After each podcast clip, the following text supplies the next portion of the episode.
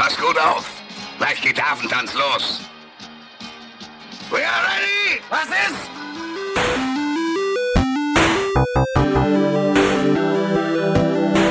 Ewig gestern.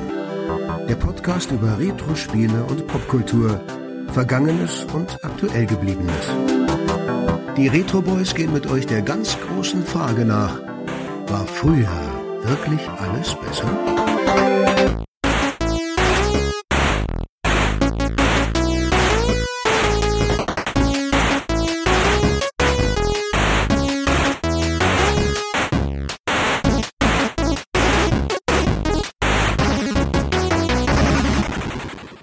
Hi, hallo und herzlich willkommen. 14 Tage sind rum und es ist schon wieder ewig gestern mit den Retro Boys. Ich bin Markus. Ich bin Philippe. Ah nee, äh, ich bin Tobi. Oh, ich bin der, der übrig bleibt. Also vielleicht Tobi oder Philippe. Philippe. Hi. Ja, das geht ja schon äh, slapstickig los. Ja, super Voll- lustig. Voll klamaukig. Ja, schön, dass wir da sind. Hallo, liebe Freunde. Und diesen Sonntag ist ein Großereignis, das größte Einzelsportereignis der Welt. Also Dschungelcamp würde ich jetzt nicht als Sport. Ach nee, das war schon. Okay, sorry. ja, wir bleiben bei den Sprüchen. Dieses Wochenende ist Super Bowl Football in Amerika, dem besten Land der Welt. Oh ja. Der beste Sport der Welt. Ganz ohne Tom Brady. Ganz ohne Tom Brady. Ja, der hat aufgehört. Das ist, äh, also erst war es ein bisschen verwirrend und dann hat er aber doch gesagt, er hört auf. Wir reden also heute natürlich über Football. Leute, schaltet nicht gleich ab. Alles ist gut, alles ist gut. Wir reden gar nicht nur so ein bisschen über Football, denn wir waren so verrückt und haben gedacht, ach, Football, ja, zum Super Bowl sollten wir schon was machen. Lasst uns doch einen Footballfilm gucken.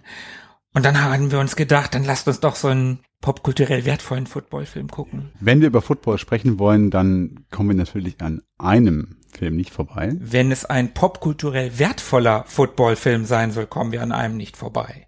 Jetzt sag es doch endlich, Philippe. Ich, ich frage mich wirklich, worüber ihr redet. Also es ist nicht das erste Mal, dass ich mir diese Frage stelle. An jedem verdammten Sonntag stelle ich mir die Frage, wovon redet ihr eigentlich? Aber den gucken wir nicht oder haben wir nicht geguckt. Was gucken wir nicht? Äh, Gar nichts. Äh, Dann mach doch eine Mücke. Ich habe hier gerade was gefunden. Ja, jetzt habe ich den Titel des Films gefunden. Lo chiamavano Bulldozer. Ah, Oder wie er im Deutschen heißt. Oder wie er richtig heißt, sie nannten ihn Mücke. Ja. Sehr richtig. Wir sprechen heute im Zuge des 56. Super Bowl natürlich über, Sie nannten ihn Mücke, was auch sonst. Wir sind schließlich auch ein Popkultur-Podcast und da haben wir in letzter Zeit relativ viel gemacht. Und wer ist noch mehr Popkultur als Bud Spencer? und es war ja auch eigentlich nur eine Frage der Zeit, dass sich ein Retro- und Popkultur-Podcast sich irgendwann mal Bud Spencer und Terence Hill oder nur Bud Spencer-Filmen widmen würde. Aber vor allem ein deutschsprachiger Retro-Podcast. Ach so, ich dachte, ja, okay. Mhm, ja, Also, du hast recht. wenn, wenn irgendwo Bud Spencer und David Hasselhoff beliebt sind, dann in Deutschland. Ich bin gespannt, wie wir diese Melange aus Football und Klamaukfilm stemmen werden in dieser Aufnahme. Und vielleicht zum Einstieg, wir sprechen über Bud Spencer. Braucht man, glaube ich, nicht allzu viel Worte drüber zu verlieren. Wenn doch, dann informiert euch gefälligst mal. Genau, Wikipedia soll eine ganz gute Quelle sein für solche Dinge. Aber vielleicht sprechen wir ganz kurz, bevor es losgeht, einmal so ein bisschen über unser Verhältnis zu Football. Wenn wir denn schon über den Super Bowl sprechen möchten. Also wie stehen wir zu Football? Gucken wir Football? Wie mögen wir Football? Naja, sonst hätten wir keinen Football-Podcast. Also, also wir nehmen ja den Super Bowl nur als Aufhänger, um mal über einen Bud Spencer und Terence Hill Film zu sprechen. Aber nein, ja, also ich gucke Football, ich mag Football und ich freue mich auch schon auf den Super Bowl, obwohl dieses Jahr freue ich mich nicht so, nicht so richtig, weil mir sind ehrlich gesagt beide Teams total egal, die da dieses Jahr drin sind. Da spielt wer dies Jahr? Die LA Rams gegen die Cincinnati Bengals. Die ersten kenne ich zumindest. Ja, die waren bis vor kurzem noch die, nee, wo waren sie denn vorher? Die Rams. St. Louis. Die waren bis vor kurzem, bis vor zwei Jahren noch die St. Louis Rams und sind dann nach LA umgezogen und äh, die sind mir egal und die Bengals sind mir auch egal. Es ist keines dieser Teams, die ich nicht mag. Es gibt so ein paar Teams, die ich nicht mag und ein paar Teams, die ich mag. Und dann gibt es so einen ganzen Bunch an Teams, die, die mir egal sind. Und das sind jetzt leider zwei Teams, die mir egal sind. Ich weiß nicht, für wen ich sein soll. Hm. Das sind Probleme. Zumindest mag ich LA. Vielleicht bin ich, naja, mal gucken. Mal gucken wir. Ich freue mich trotzdem ein bisschen auf den Super Bowl. Ja, ich gucke nicht nur den Super Bowl, ich gucke auch Football. Und ich habe natürlich als Kind, sie nannten ihn Mücke des Öfteren gesehen, kenne den Film also schon, wusste, darum haben wir, haben wir ihn ja ausgesucht, dass es in dem Film auch um Football geht. Und ich war sehr neugierig darauf, den jetzt als jemand, der die Footballregeln so einigermaßen kann, die sind ja schon doch sehr kompliziert und sehr umfangreich, mhm.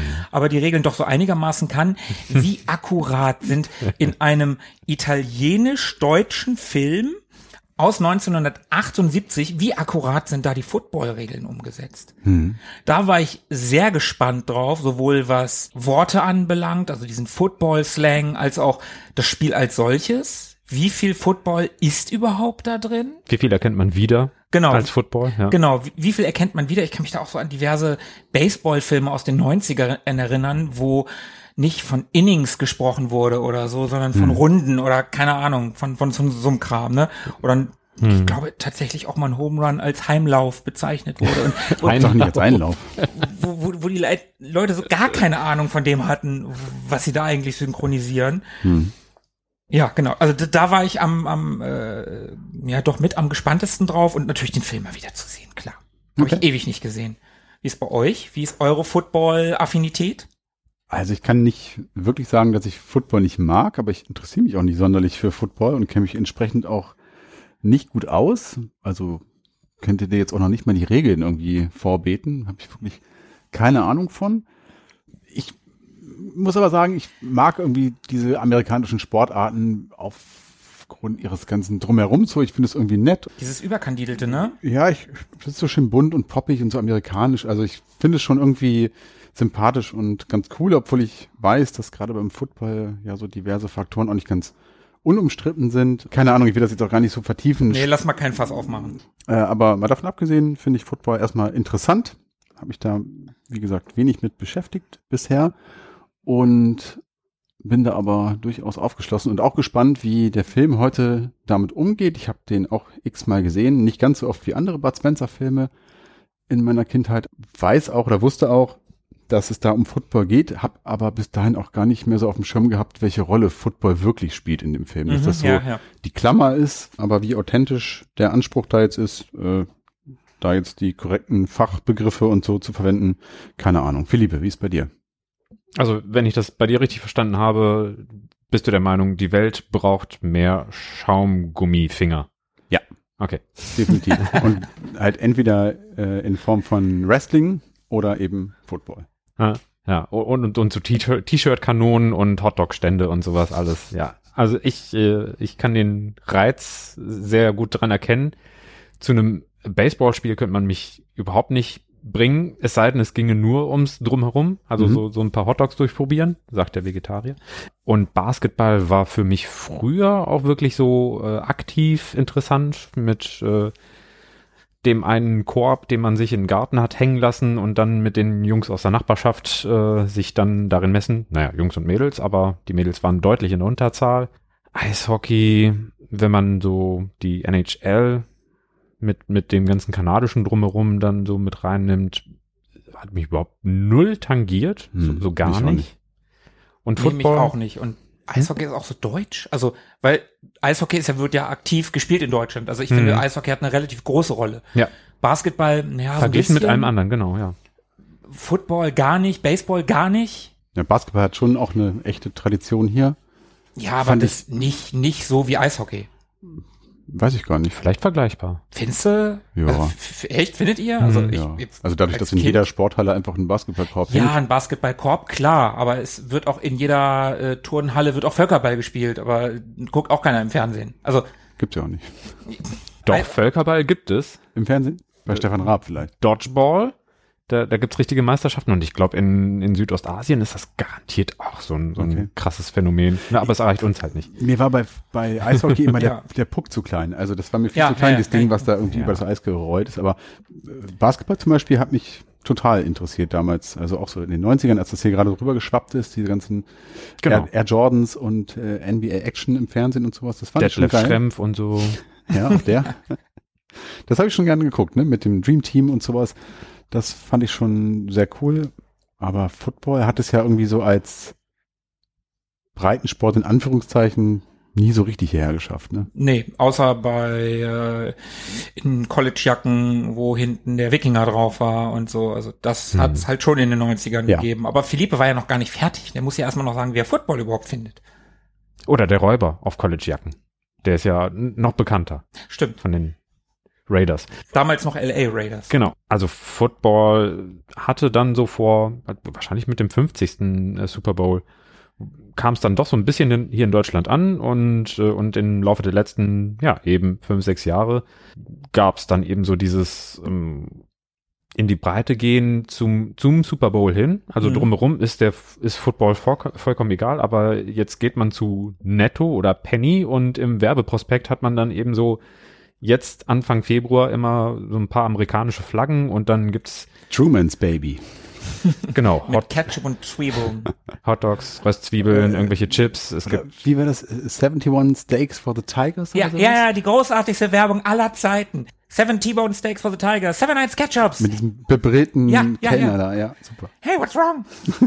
ganz, Das ist ganz die dunkle Erinnerungen. Beste Werbung aller Zeiten. Ich liebe diesen Werbespot. Entschuldigung. Alles gut. Oder eben jetzt Miller Light. Tatsächlich. Mhm. Das, das, das ist eine ganz große Verwirrung. Also ähm, kommerziell ist es jetzt gut aufgenommen worden und ich bin da so ein bisschen mitgeschwommen. Jetzt dieses Jahr bin ich ein bisschen raus, weil ich äh, arbeitszeitenmäßig einfach nicht so ganz ja äh, das Ganze mitfeiern kann und dann ist es spaßbefreit irgendwie die ganze Pre-Game-Geschichte mitzumachen und um halb eins zu sagen, so, tschö Leute, ich gucke mir dann morgen die, die Aufnahme an. Das ist dann auch ein bisschen witzlos, aber die letzten vier oder fünf Jahre haben wir zusammen geguckt, Mhm. ne, Markus? Ja. ja. Ja, ein, ein, einmal tatsächlich remote, ne? Ja. Letztes Jahr Remote. Ja. Das war ganz schön, das war ganz schön verrückt. Das war eigenartig. Aber hat total Spaß gemacht und auch dieses immense Regelwerk, bis man dann irgendwie so sich zum siebten Mal von Coach Izume hat erklären lassen, was jetzt welche äh, Regel beim Fumble und welche bei der Interception und Mhm. keine Ahnung was äh, greift und was ist ein Blitz, in welcher Art wird denn der Quarterback dann genau gesackt und äh, sowas äh, und und äh, die die Shotgun beim beim Anspielen was wie äh, wie wie lang ist die und Quarterback Sneak? Okay, also ich merke schon, ich habe es hier mit zwei ausgemachten Football-Experten zu tun. Also nein, nein, nein, nein. ich glaube, außer den Begriffen Quarterback und Cheerleaderin? Ja, Cheerleaderin und Hot Dogs. Kann ich, glaube ich, nicht so viel anfangen. Also alles, was hier Touchdown? gerade. Touchdown, stimmt, richtig, natürlich. Den kenne ich natürlich. Genau. Alles andere hm, habe ich, glaube ich, noch nie gehört. Irgendwie. hat also seine ganz eigene Dynamik entwickelt und deswegen war ich so eine, eine Weile lang drin und kann mit dem einen oder anderen was anfangen, aber so richtig mich dranhängen an das Thema, dass ich auch auf Dauer dranbleibe, ich glaube, das wird's nicht ganz schaffen. Aber habt ihr so, habt ihr dann, oder hat man dann auch so Lieblingsmannschaften? Ist man da auch so Fan von einer Mannschaft? Ja, die, Ja. äh, die Vikings fand ich ganz gut, Mhm. weil Marshall Erickson aus How I Met Your Mother auch Vikings-Fan ist. Aber du hattest dann ja auch zwischendurch mal die Steelers. Die Steelers, die mit den, mit den drei Bs. Ja, genau. BBB. Also ich ganz persönlich finde das schwierig, sagen wir mal, weil ich zum Beispiel könnte mir nicht vorstellen, Fan von Borussia Dortmund zu sein. Hm. Oder von Bayern München, no pun intended. Für mich ist da, wo ich herkomme. Oder da, wo ich lebe. Das sind meine Teams. Sprich, Hannover 96. Hm. Selbst wenn die Kacke sind. Selbst wenn ich kein richtiger Fan von denen bin. Aber das ist mein Team. Mhm. Weil ich komme aus Hannover, ich bin hier geboren und ich lebe hier. So, also das ist mein Team. Und das ist beim Football relativ schwierig für mich, weil ich da nicht lebe. Und Mhm. weil ich keinen echten Bezug dazu habe. Und darum war es die Jahre, wo ich mit, mit Freunden in größerer Runde äh, den Super Bowl geguckt habe, da war das dann immer so, okay, für, für wen sind wir denn dieses Mal? Mhm. Und dann war das so ganz spontan. Und das eine Jahr kann ich mich dran erinnern, da hatten die Patriots gegen, ich glaube, die Seahawks gespielt und da war halt ein Deutscher im Team Mhm. bei den Patriots. Mhm. Also haben wir gesagt, oh, dann sind wir heute mal für die Patriots. Und Mhm. die sind dann irgendwie hängen geblieben. Dann war Brady cool und dann gab's diesen unglaublichen Super Bowl, wo wie viele Punkte hat er aufgeholt? 24? Mindestens, ja. Wo du, wo du zur Halbzeit gedacht hast, das Ding ist durch. Das schaffen die niemals, niemals. Und Das war in dem Jahr, nachdem Hillary Clinton verloren hatte in der Wahl. Irgendwie im November hatte die Ja, verloren und der Super Bowl war direkt danach. Und dann ja, gab es so einen Cartoon, äh, da sagte Hillary Clinton, das äh, wirst du niemals nachvollziehen können, wie sehr es wehtun Ach ja. kann, so doll zu verlieren, wenn man den Sieg schon sicher geglaubt hatte. Und dann sieht man dann neben Tom Brady, nee Quatsch, ähm, Mac Ryan, Mac Ryan. Matt Ähm, Ryan. Matt Ryan, wenn du wüsstest. ja, ja, genau. Und das war so eine Initialzündung für mich, dass ich die Patriots gut fand. Und dann gibt's halt immer diese Teams, mit denen ich sympathisiere. Ich fand die, die Browns immer ganz cool, weil das halt so ein Loser-Team gewesen ist. Und irgendwie fand ich die sympathisch und weil die auch kein richtiges Logo haben. Ich meine, deren Logo ist ein Footballhelm. Wie uncool. Aber naheliegend. Aber, aber irgendwie ist es ganz geil. Und die Packers fand ich immer ganz cool, weil die halt das einzige Team sind, die keinen Owner haben. Also keinen einzelnen Besitzer. Und die spielen auch auf echtem Rasen, was auch eine Seltenheit ist in der NFL. Und das ist halt ein richtiger Verein. Das fand ich irgendwie sympathisch. Und bevor er rumgeschwurbelt hat, fand ich auch Aaron Rodgers immer cool. Mhm. Das hat er leider ein bisschen kaputt gemacht jetzt die letzten paar Monate. Und ich wollte meiner Freundin, die hat immer mitgeguckt, die hasst Fußball, aber beim Football hat die immer nebenbei mitgeguckt, weil die das Ganze drumrum, so wie du auch gesagt hast, Tobi, immer ganz spannend und, und lustig auch fand, auch wie Coach Izume und Icke und äh, Grüß gehen raus. wie, wie die das Ganze da gemacht haben, das, das, das, das hat die einfach gerne mitgeguckt. Und dann habe ich auch immer gesagt, hier komm, du musst dir ein Team aussuchen.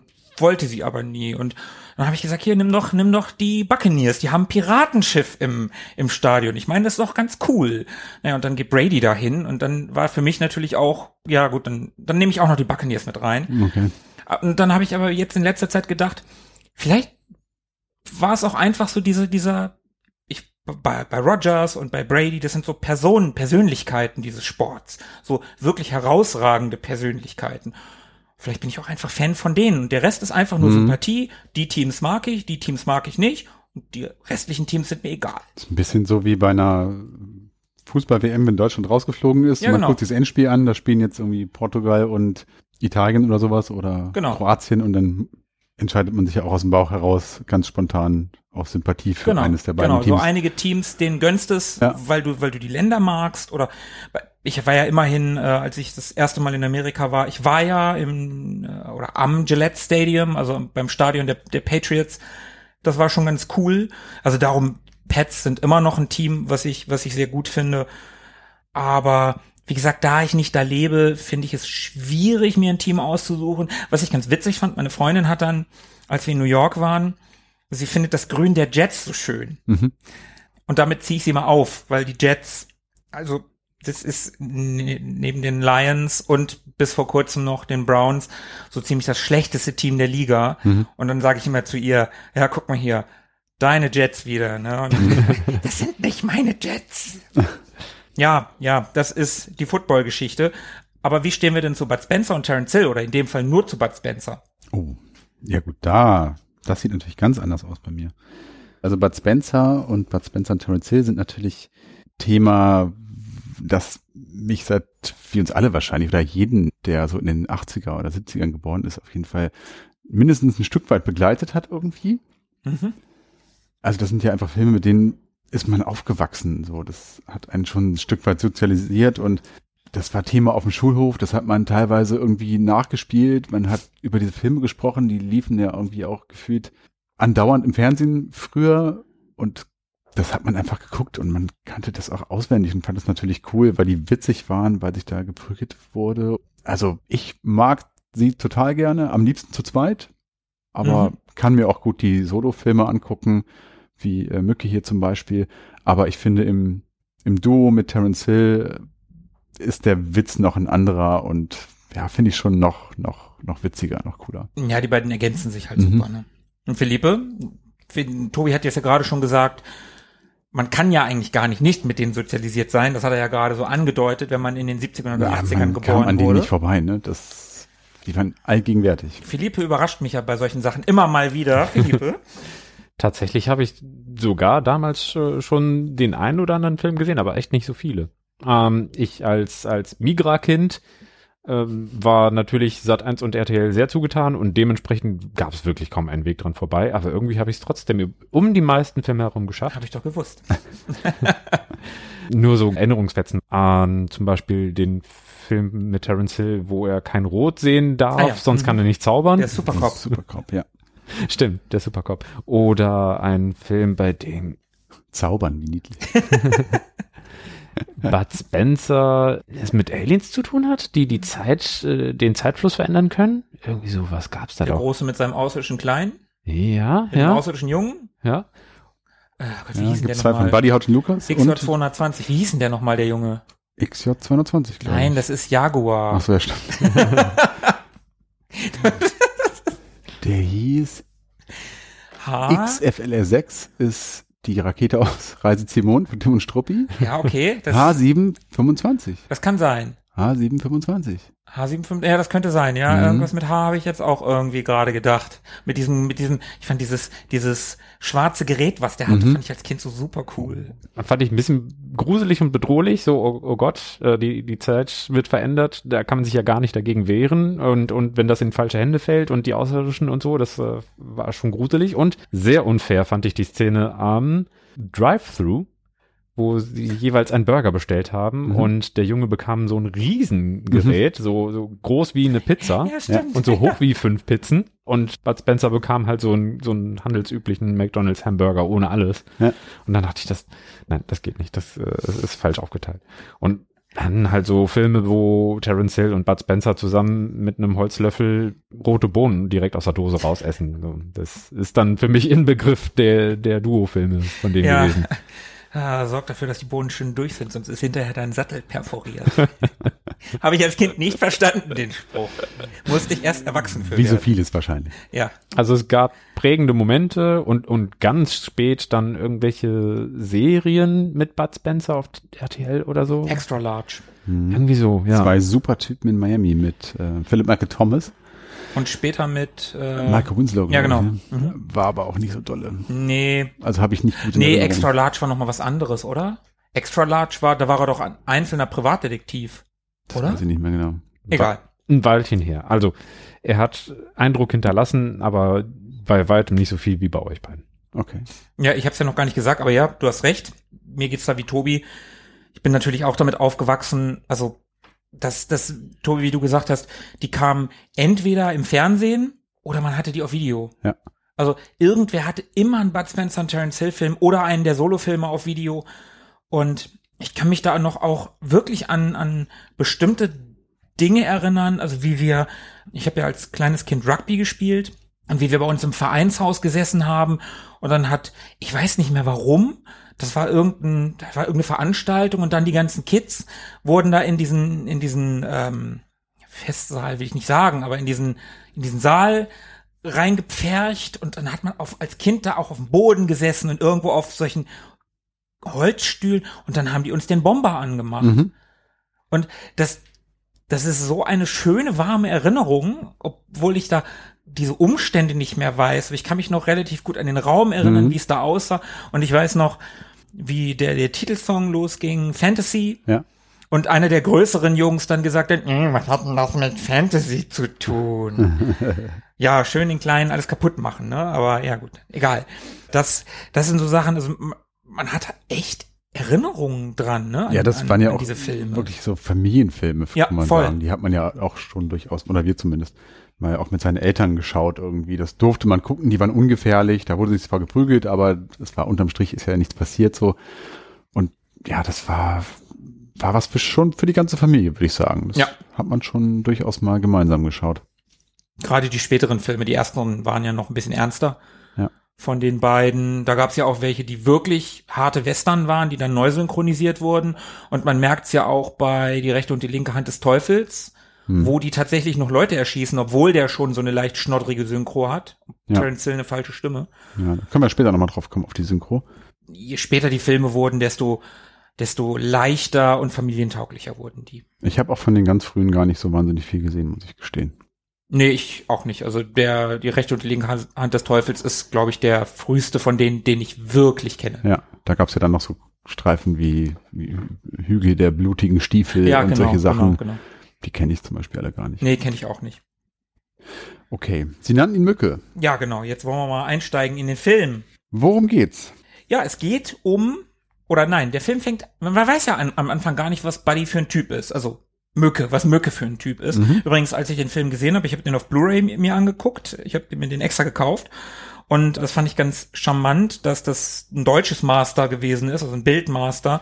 Und die ganzen, die ganze Schrift im Intro war komplett auf Deutsch. Das Mhm. ja, fand ich, das war fand bei ich, mir auch so. das fand ich sehr charmant, weil das hat man ja heutzutage, wenn man eine Blu-ray kauft, ist immer alles auf Englisch oder auf Italienisch oder was auch immer, was du für einen Film kaufst. Das sind immer die Master aus dem jeweiligen Land und die hatten wir ein deutsches Master. Das fand ich Hm. sehr, sehr charmant. Ja, und ich vergesse, äh, greife ich kurz vor, da gibt es einen Schauspieler, der da heißt Joe Bugner und das ist offensichtlich in diesem Film seine erste Filmrolle und auch das wird im Vorspann erwähnt. Da steht dann nämlich auch tatsächlich Joe Bugner in seiner ersten Filmrolle. Das fand ich auch ganz niedlich. Das ist super geil. Was war In denn Deutsch. seine vorige Karriere?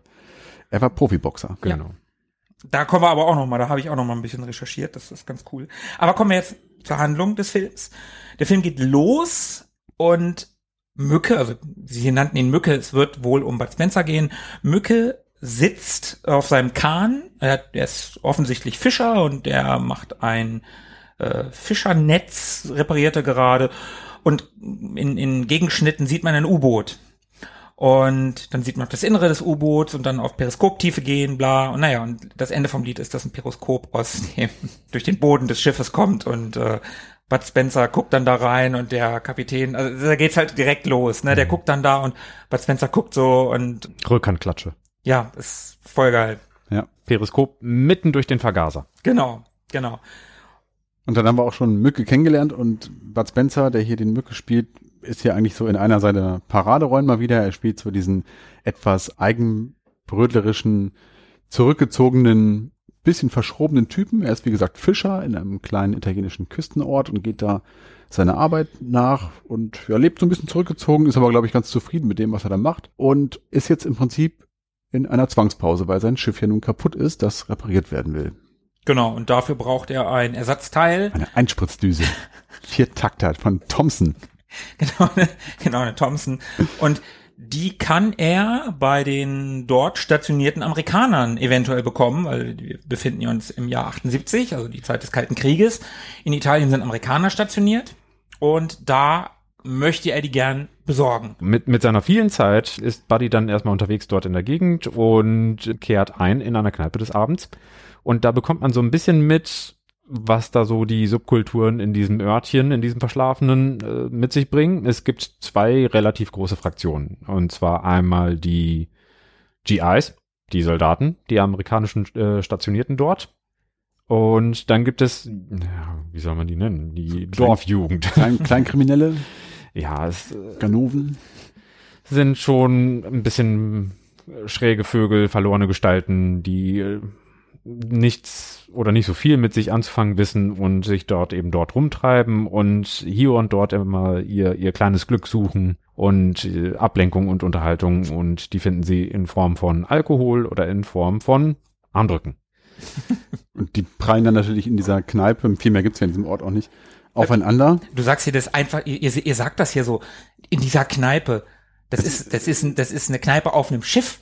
Eine richtige Hafenspelunke. Also die gehen ja, die gehen ja hinten in dieses Schiff rein. Ja. Das ist voll geil. Da habe ich, da habe ich noch gedacht, okay, da würde ich auch reingehen. Ja. Finde ich ein bisschen gefährlich. Man weiß ja, dass Bud Spencer Filme nicht dafür bekannt sind, dass alles heil bleibt und eine Kneipe in einem Schiff, also kann die ganze Kneipe absaufen. Und in dieser Aber, Szene, Entschuldigung, die Leute wissen ja nicht, dass sie in einem Bud Spencer Film leben. na, wobei die vierte Wand auch eine Rolle spielen könnte später. Ja, vielleicht. Erzähl mal. naja, zumindest treffen diese beiden Fraktionen natürlich da in dieser Spelunke aufeinander und eigentlich kommen jetzt hier auch schon gleich die beiden oder zwei der besten Szenen im ganzen Film oder die für mich memorabelsten Szenen des ganzen Films. Mhm. Geht erstmal so los. Mücke möchte jetzt da einfach äh, ganz in Ruhe irgendwie einkehren und was essen. Und scheinbar ist er auch gut bekannt mit dem Wirt. Die kennen sich und duzen sich. Ich glaube nicht, dass die sich gut kennen.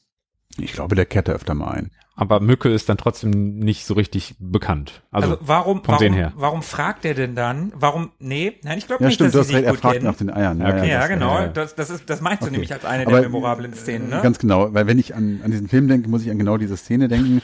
Und da geht's mir ähnlich wie in anderen Bud Spencer und Terence Hill Filmen mit den Bohnen. Ich habe danach immer Bock auf Bohnen oder Omelette. Also es ist so, dass er dort eben einkehrt und ein Omelette bestellt und der wird ihn daraufhin fragt, ob er das mit ein oder zwei Eiern haben möchte und er daraufhin antwortet mit 20. Genau, und da, da ist der Wirt halt sehr überrascht. Mit 20? Ja.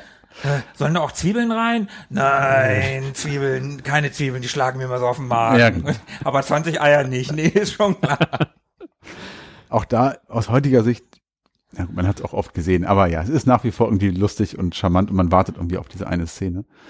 Und das zweite ist, und da knallen jetzt im Prinzip auch diese beiden Fraktionen aufeinander, ist die Armdrückszene. Und zwar werden diese Amis, diese Soldaten so ein bisschen als so arrogante Raufbeute dargestellt, angeführt von ihrem Sergeant, dem äh, Sergeant Kämpfer, gespielt von Raimund Habsdorf, Kämpfer ist auch ganz schön geil. Mhm. Ne?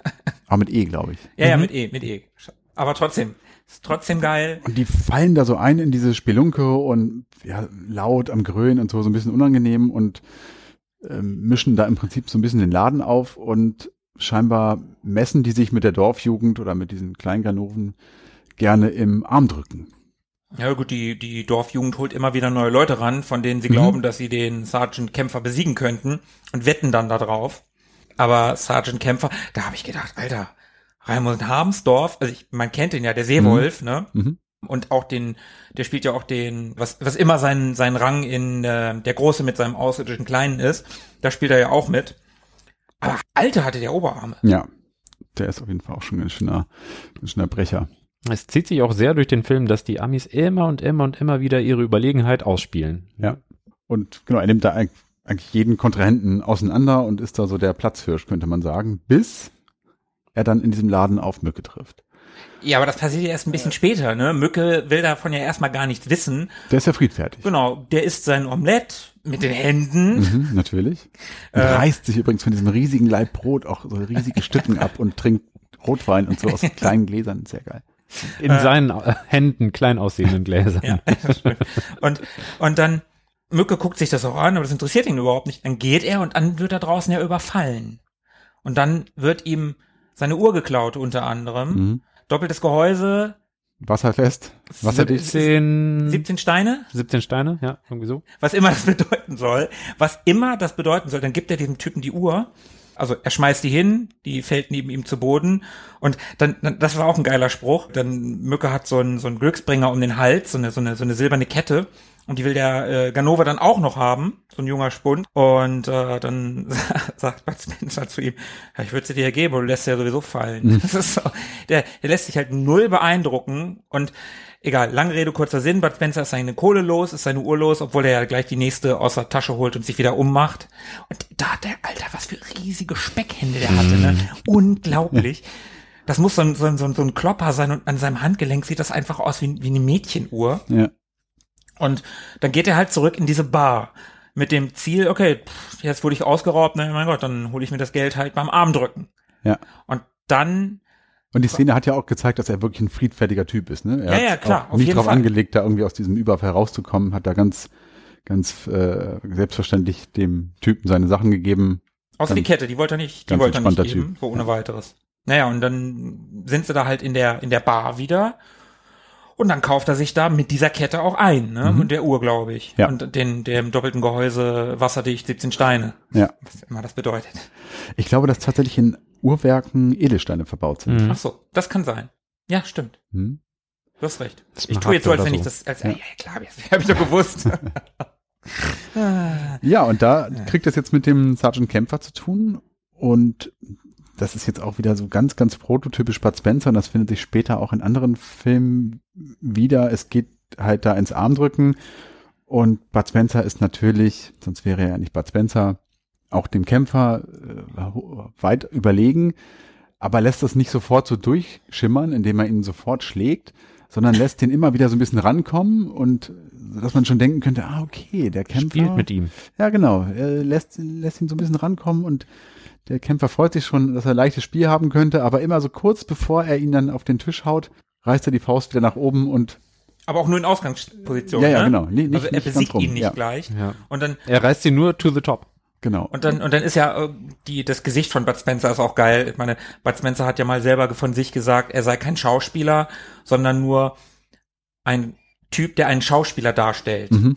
So ungefähr hat er das mal gesagt. Also das ist ja kein Shakespeare-Mime, aber trotzdem, das ist total geil, wie er, wie er dann so völlig überrascht und oh, oh, ich verliere hier gerade und dann ist der Arm wieder oben. So völlig selbstverständlich. Und jedes Mal ist der Kämpfer, also Raimund Harmsdorf, wieder in diesem, ah, jetzt, jetzt, aber jetzt, aber. Und dann, äh, was, wie, was passiert hier gerade? Dreimal macht er das mit dem, bevor er den Kämpfer dann besiegt. Der Tisch geht natürlich dann darunter kaputt. Mhm. Buddy Ja, so, sobald er irgendwas aus Holz berührt, äh, platzt es. Sobald irgendwelche Türen geschlossen werden, muss natürlich irgendwas wegknallen, zuschlagen. Umkippen. Ja. Ah ja, das ist ja auch so ein Running Gag in dem Film, ne? Ja. die ganzen Türen, ne, Ja, die er, die ja. er zuschlägt, die dann, die dann hin und her und auf und zu und Mhm. ist ein bisschen, äh, äh, Vor allem im Flugzeughanger. ja, ja, ja, ja, genau, diese Riesentür da später. Das ist schon, das ist schon ganz nett. Ja. Äh, also, naja, geht. ist vollkommen asynchron zugeschlagen, also zugeschoben und aufgeschoben, ja. Egal, egal. Ja, dann hat er auf jeden Fall das Geld gewonnen Mhm. und dann sind wir tatsächlich am nächsten Tag auf dem Stützpunkt der GIs.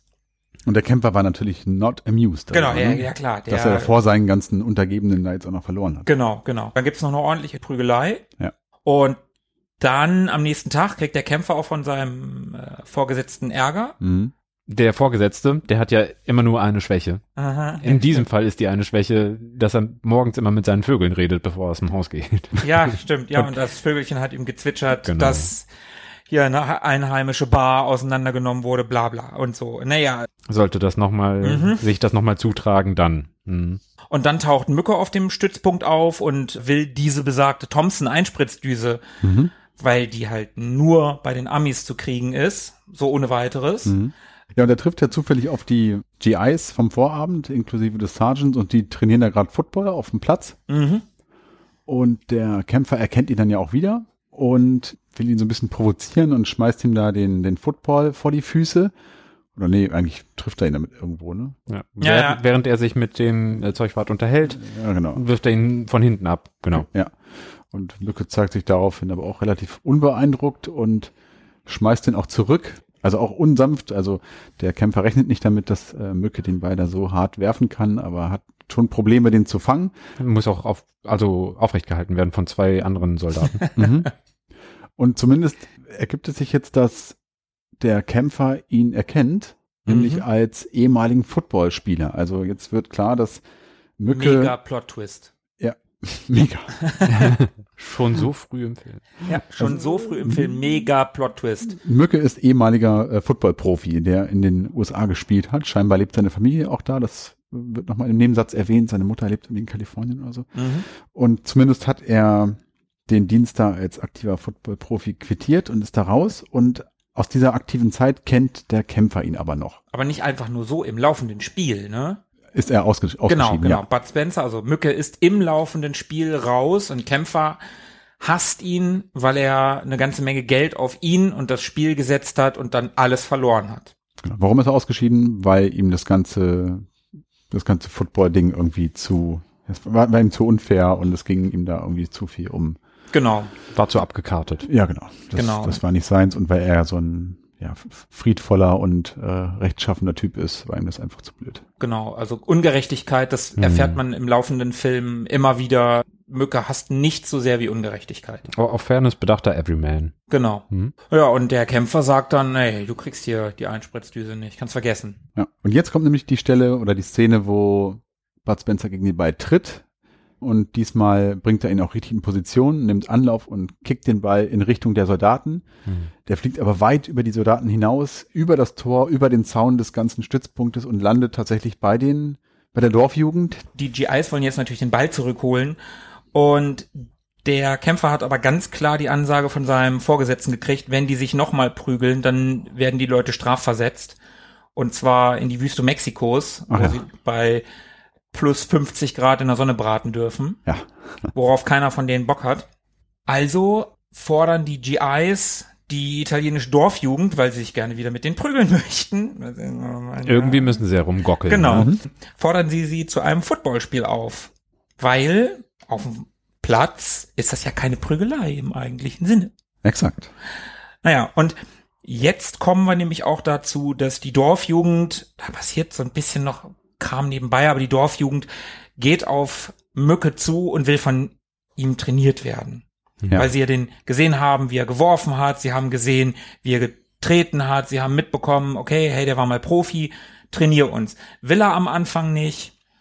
Die gehen alle mit zu ihm nach Hause, auf sein Boot. Er macht für die eine Paella. Die ja dann aber den Hain spendiert. Genau. Dummerweise wird da irgendwie im Kochbuch, ist, ist da irgendwie die Seite weitergeschlagen worden. Keine Ahnung, wie das Ja, dieser, dieser, dieser, ich will jetzt nicht Trottel sagen, aber er ist schon irgendwie so ein, dieser, dieser dünne, der spielt auch in, im, im Bomber zum Beispiel, spielt er auch mit, da spielt er im Prinzip die gleiche Rolle. Sieht aus wie Brian May in ganz schlank. Ja, so Ein ein, so ein ganz schlachsiger, mit langem Gesicht, langer Nase und so, und so, so einem Afro fast schon. Und der ist halt super tollpatschig, schmeißt eine wertvolle Muschel runter und beißt, ach ja, das war ja bei dem, Ja. bei dem, bei dem Armdrücken hat er in der einen Hand eine Colaflasche und in der anderen Hand hat er ein, hat er ein Baguette und dann, Vor äh, Spannung kann er gar nicht mehr ja, auseinanderhalten, genau. wo dann, was ist. Dann, dann trinkt er in Anführungsstrichen aus dem Baguette und beißt in die Colaflasche rein. Das ist so, es ist ein bisschen doof, aber irgendwie auch ganz witzig. Ja. Und der, der blättert ja aus Versehen dann die Seite im Kochbuch um.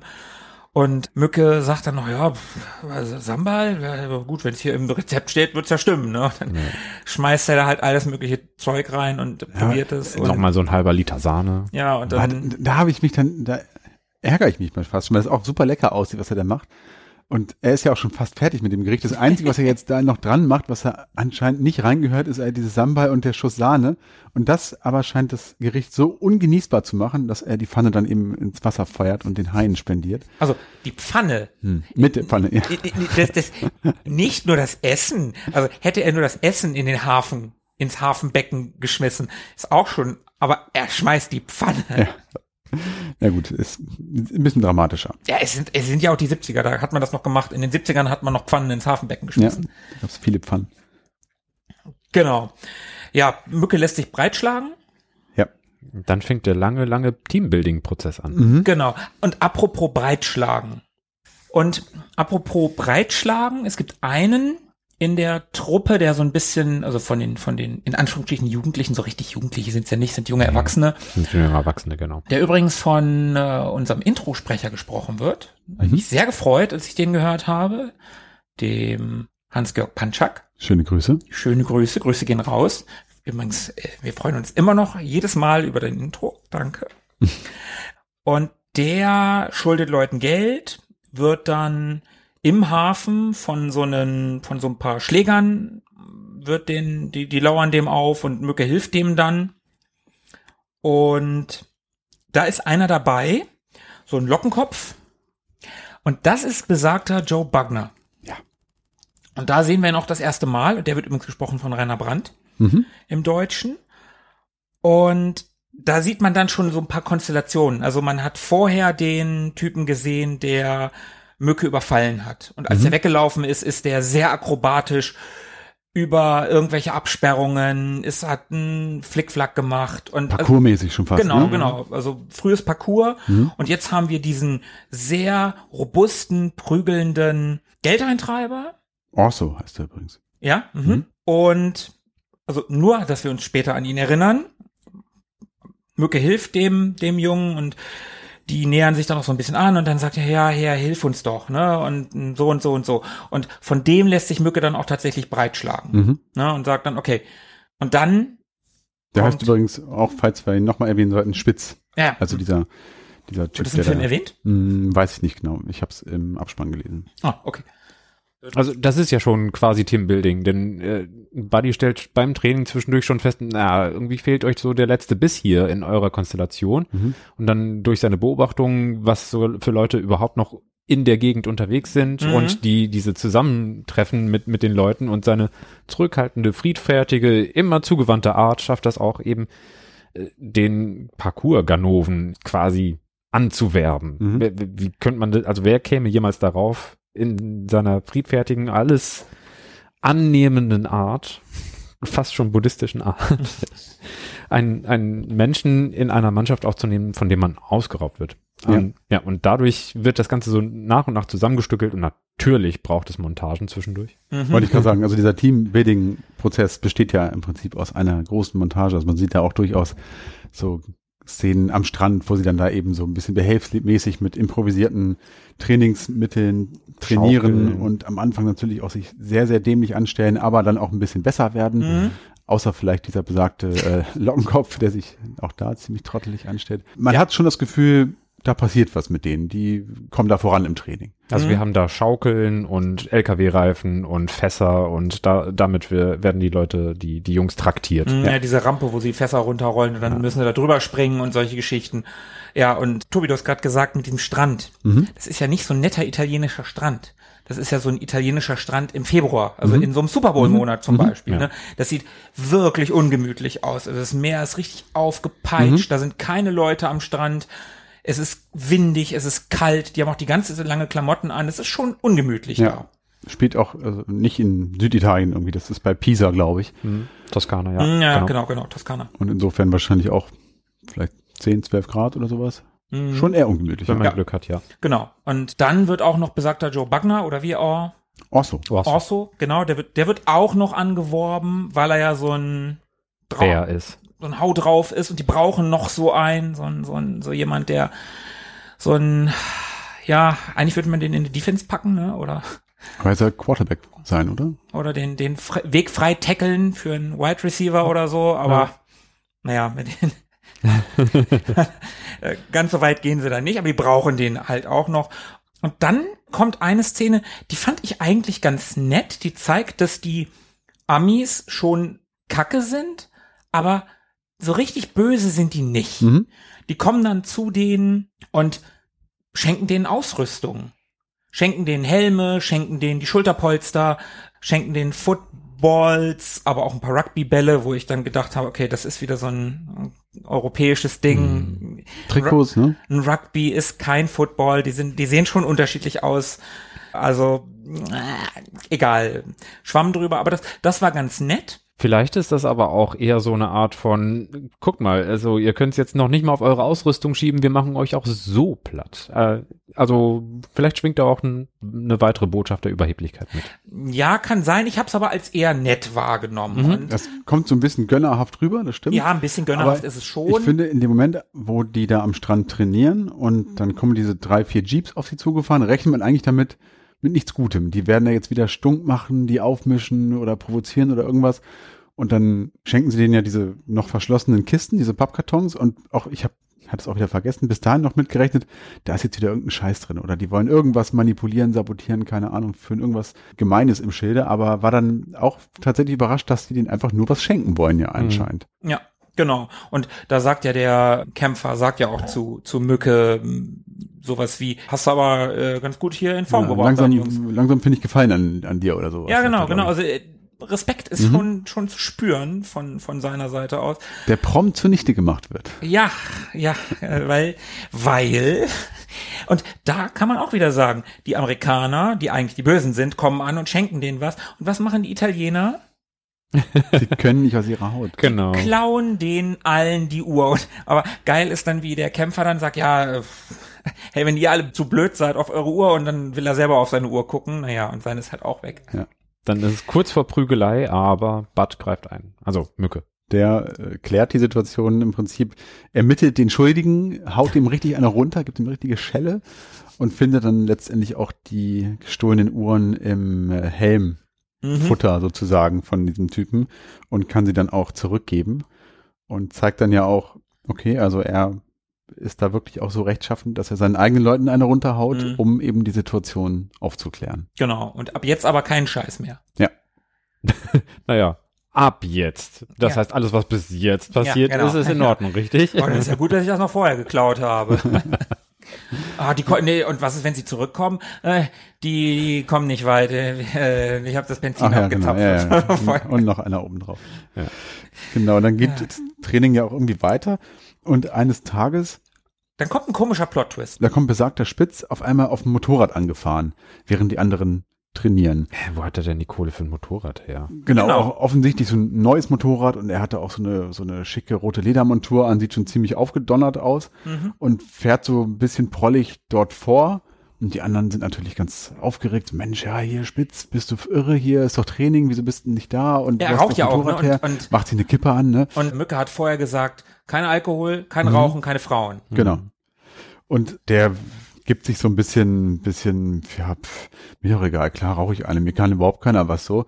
Und ähm, ja, wird da deutlich, dass er irgendwie anscheinend aufgegeben hat, keinen Bock mehr hat zu trainieren und da jetzt einfach die anderen mitreißen will, so ein bisschen, Was er ja auch schafft. was er ja auch schafft. Denn was sich dann zeigt, er hat das Geld beim Glücksspiel gewonnen. Da sehen wir auch wieder, dass es dort eben nicht viel gibt, äh, um, um die Leute abzuholen. Also es gibt wohl die Kneipe und nun eben das Glücksspiel, wo, wo man sein, sein einfaches Glück versuchen kann oder, oder sich ablenken lassen kann. Genau. In irgendeinem Hinterzimmer einer Bäckerei oder so, Mhm. glaube ich. Ja. So eine Klischee-Spielhölle, wie man die sich vorstellt, irgendwie. Das ist nicht äh, mal Klischee, das ist ja wirklich so völlig abgeranzt. Also das ist ja nicht mal so eine so eine 80er Jahre Spielhölle in so einem in so einer Hinterzimmer von einer Bar. Das sind ja einfach nur weiße karge Wände und da steht ein Tisch und alles ist schmierig und ekelig. Also ich hätte es mir von, aus der Erzählung anders vorgestellt. Ich habe ja auch vorher ein bisschen was darüber gelesen, habe das auch gelesen mit dieser mit dieser Spielhölle und habe das nicht mehr im Kopf gehabt, wie es da aussah. Ich habe es mir anders vorgestellt. Mhm. Also ganz anders. Nee, nee, nee. Ja, zumindest schafft der Spitz seine Kollegen zu überreden und die da halt auch hinzulocken. Fast alle, einen nicht. Einen nicht. Und das sieht man da eben dann auch, dass sie da in dieser Spielhölle ja, zurückfallen in alte Laster, rauchen, trinken und zocken. Bis auf Orso, Mhm. der pflichtbewusst im, ja, im, im, im Schuppen dort sitzt, am Strand, Und den sie da wartet. als Umkleide irgendwie nutzen und wartet, bis Dann- es losgeht. Dann kommt ja irgendwie Bud Spencer auch rein, also Mücke und sagt irgendwie, warum bist du denn noch hier? Ja, wo, wo soll ich denn hin? Ja, So, irgendwie, und, und folgt er ihm halt. genau. Mhm. Ich habe in dir meinen Meister gefunden, du hast mich vermobbt. Ja, genau. Und irgendwie landen sie dann ja auch in dieser Spielhölle. Mhm. Und Mücke schaut sich das da so eine Weile an und dauert nicht lange, da stellt er fest, dass die Jungs da alle am Verlieren sind, aber nicht, weil sie so schlecht spielen, sondern weil es dann natürlich nicht mit rechten Dingen zugeht, weil die Betreiber der, der Bude da irgendwie falsches Spiel betreiben. Und das deckt er natürlich auf. Das macht er ganz geil, wie er diesen Kartenstapel Mhm. nimmt. Nichts, nichts, nichts, König. nichts, König, nichts, nichts, nichts, König. Also, und das auch immer, er sagt immer nichts und er dreht erst dann die Karte um und dann sagt der König und er dreht Ja. erst dann die, also, ne, das, das, äh, und das in dieser geilen, schnoddrigen Synchro, ne, Ja. Also er hat diese, diese, dieses System sehr, sehr schnell durchschaut und führt die Falschspieler da so ein bisschen vor. Und Und da gibt's endlich mal wieder eine zünftige genau, dann gibt's Prügelei. eine richtig schöne Prügelei. Aber erst haben die, äh, hat er noch dafür gesorgt, dass sie ein bisschen Gewinn machen können, die Stimmt. seine Jungs. Ja, stimmt. Ja, ja, ja. Setzt alles auf das hier. Ja, ja, stimmt. ja dann gibt's eine schöne Prügelei, wie man sie sich wünscht und vorstellt. Und auch da, das gab's auch in vorigen Szenen schon mal schwierig aus heutiger Sicht. Die sprechenden Vögel einmal. Da Ach ja. dann So, so Papageien, die dann so, Ja, oh, hm, Unentwegt von amerikanischen Ureinwohnern sprechen. ja, nur ja, eben genau. mit dem E-Wort. Genau, und da gibt's so ein paar, äh, ja, so ein paar Sachen, wo man dann merkt, okay, das ist so ein bisschen aus der Zeit gefallen, äh, zum Beispiel genau das, was du gerade gesagt hast, aber auch in einer Szene vorher in der Bar, wo Mhm. sich ein afroamerikanischer GI mit einem anderen GI, glaube ich, irgendwie Ihre Köpfe werden zusammengerammt. Genau, und dann gibt's natürlich, ich meine, wir sind hier im Jahr 1978, dann wird dem einen natürlich schwarz vor Augen. So, Ja. ja, ja hm. damals wahrscheinlich ein echter Gag so, Mhm. aus heutiger Sicht so, wow. den finde ich noch nicht mal so schlimm. Viel schlimmer finde ich das Ding mit dem Spaghettifresser. Ja, auch das ist natürlich allgegenwärtig. So. Mhm. Mhm. Aber gut. Wobei es dann wiederum den ganz schönen Spruch gibt, wo er diesem einen GI, das ist ja noch auch in der Prügelei in dem Schiff, der, der da in diese, in dieses Weinfass Mhm. reinge, reingeschubst wird und dann völlig besoffen ist und dann äh, seine Wangen und seine Nase immer roter wird und dann sa- gibt Bud Spencer ihm noch mal ein Glas Wein und sagt, hier, trink noch mal ein, damit die Welt nicht mehr so schwarz ist, wie, sie gleich wird, oder? Ja, ja, genau. Das ist schon Und ganz der ist natürlich auch sofort betrunken. Kopf im Ja, ja, Weinfass, ja, klar. sofort klar, stockbesoffen. klar, sofort. Im Originalton, da hört man die Vögel auch reden und ich glaube, wenn ich das richtig verstanden habe, haben sie die meiste Zeit irgendwelche Wortspiele auf Essen oder Getränke Ah, okay. gemacht zum Beispiel. Ja, stimmt, du hast den Film ja teilweise im O-Ton mit Untertiteln geguckt, ne? Genau. Was eine ganz schön krasse Erfahrung gewesen ist, oder? Es, war wirklich wie zwei Filme gucken. Also äh, wie viel Charakter die Synchro reinbringt, das, das werden wir gleich bestimmt noch mal komplett aufrollen. Aber es war so unterschiedlich. Also dieses kodderig schnoddrige, frotzelnde, was in der in der Synchro so viel durchkommt, das ist in Originalton kaum wahrzunehmen. Nee, ist nicht wahrzunehmen. Also das ist alles noch mal geerdeter und ehrlicher und, und ruhiger, zurückhaltender. Gerade von Mücke ist es auch quasi demütig, wie, wie er unterwegs ist. So friedfertig, demütig und ohne jegliche Tough Love Geschichten, bei denen er Leuten noch, noch so einen fiesen Spruch reindrückt oder noch, noch so einen, so einen gegen den Strich bürstenden. Ja. Also sehr schöne Szene da in dieser Spielhölle. Übrigens auch noch sehr nett, äh, auch der Synchro wiederum zu verdanken. Da geht's ums um dieses Falschspielen und da Ah, ja. referenziert er auf, auf, auf einen anderen Film und sagt so, ja, mit dem Trick wäre nicht mal Klaus Kinski in Nobody durchgekommen oder sowas. ja, das ist super geil. Sehr schön. Und auch toll und natürlich nur für uns Deutsche irgendwie äh, wirklich lustig. Da gibt es irgendwie eine Szene in dieser Prügelei und da wird im Prinzip, glaube ich, ein Typ andauernd oder einer nach dem anderen wird abgefertigt von Mhm. Bud Spencer, verprügelt, vermackelt, wie auch immer. Und ich glaube, es ist der Papagei, der das sagt. Und zwar meint der, das ist ja hier wie bei Carell am laufenden Band oder sowas. Also die große 70er Jahre Spielshow mit Rudi Carell, die Mhm. am laufenden Band hieß. Das fand ich auch sehr, sehr gut. Das, das, das fand ich schon wieder ein bisschen drüber, aber gut, ich habe auch am laufenden Band, da sind wir eigentlich zu jung für, aber es gibt ja so, ein- so ein, zwei Szenen, auch in dieser Prügelei, in, äh, in dem Film, in, in den meisten Prügeleien ein paar Sprüche, auch das Ding mit der Waschmaschine, wo der da in die Waschmaschine reingeprügelt wird von hinten und dann dreht der sich und dann, was sagt der da, irgendwie bla bla bla, rinnen in die Waschmaschine rinnen oder irgendwie. Ja. Ja, Also, das funktioniert für mich nicht mehr ganz so gut. so blöde Humor eben. Ja, es ist, es ist. Ich komme, wir kommen ja hier schnell, schnell zur nächsten Szene. Also nein, aber was, was ich eben gerade schon gesagt habe, ich fand diesen Plot-Twist, dieses, ja, Plot-Twist kann man ja vielleicht ein bisschen übertrieben, aber fand ich ein bisschen drüber, fand ich irgendwie ein bisschen komisch. Was, was, was sollte dieser ganze Schlenker über diese, also er hat aus denen ein Team geformt und dann kommt aus dem Nichts, kommt der Typ mit seinem roten Lederanzug Hm? und sagt den anderen, ey, da ist diese Spielhölle, da könnt ihr Geld gewinnen. Hm? Und dann gehen die dahin und dann sind sie aber auch wieder beim Trainieren. Für mich hat das nochmal umso mehr verdeutlicht, wie, wie arm die da dran sind, dass sie eben nichts haben und auf nichts zurückgreifen können. Und woher kommt das eigentlich, dass sie sogar Noven sind? Also, Ja, okay. ne, wie, wie kommt man darauf, dass das eigentlich nette, freundliche junge Burschen sind, die einfach nur auf die schiefe Bahn geraten sind? Mhm. Und das ist dann nochmal so die, die, für mich war das nochmal so die Aufklärung, Aufdeckung, so, das ist nicht einfach, weil sie doof sind, sondern da gab es so Leute, die wollten denen einfach das Geld aus der Tasche ziehen und Mhm. sie hatten nie eine Chance. Sie hatten dort immer nur eine Chance, äh, irgendwo in der Kneipe zu saufen und sich dort äh, das Geld aus der Tasche ziehen zu lassen und das war's dann. Und dann kommt man halt auf die schiefe Mhm. Bahn und muss das Geld, diese Spielschulden, anderweitig irgendwie besorgen, indem man zum Beispiel Mücke überfallen möchte. Hm. Was aber vielleicht fällt mir gerade noch ein, wir in Deutschland haben ja nur eine gekürzte Variante dieses Films. Mhm. Es gibt ja, wenn du die italienische, also Felipe, äh, du hast ja trotzdem die deutsche Version einfach nur auf Italienisch geguckt, ne? Ich Denk denke, ich mal. Ähm, und auf der Blu-ray gibt es, ich habe sie nicht extra nochmal angeguckt, ich habe nur die deutsche Variante geguckt, weil ich den halt schon so lange nicht mehr gesehen habe, aber auf der Blu-ray gibt es eine 13 Minuten längere Version, Hm. wo mehr Dialog ist, wo aber auch noch mehr Prügelszenen drin sind und vielleicht wird dieser Umstand da noch mal ein bisschen erklärt Hm. könnte ich mir halt vorstellen, weiß ich nicht. Ansonsten finde ich das relativ witzlos, weil diesen, also außer die Prügelszene, die man damit nochmal rechtfertigt, gibt es dem Film meines Erachtens nichts. Ich, ich finde schon, dass da nochmal so die, die Not nochmal deutlicher wird. Also kurz bevor man quasi auf die Schlachtbank geführt wird zu den Soldaten, dass man dann irgendwie einknickt und kneift und sagt, nee, das bringt doch eh alles nichts. Nehmen wir doch den einfachen Weg, versuchen wir mit dem, mit dem Glücksspiel irgendwie doch an unser Glück zu kommen, an unser Geld, an unser Wohlbefinden oder was auch immer. Und dass das halt so ganz, ganz kurz vor dem großen Moment ist. Und dann muss Mücke die halt alle wieder rausholen.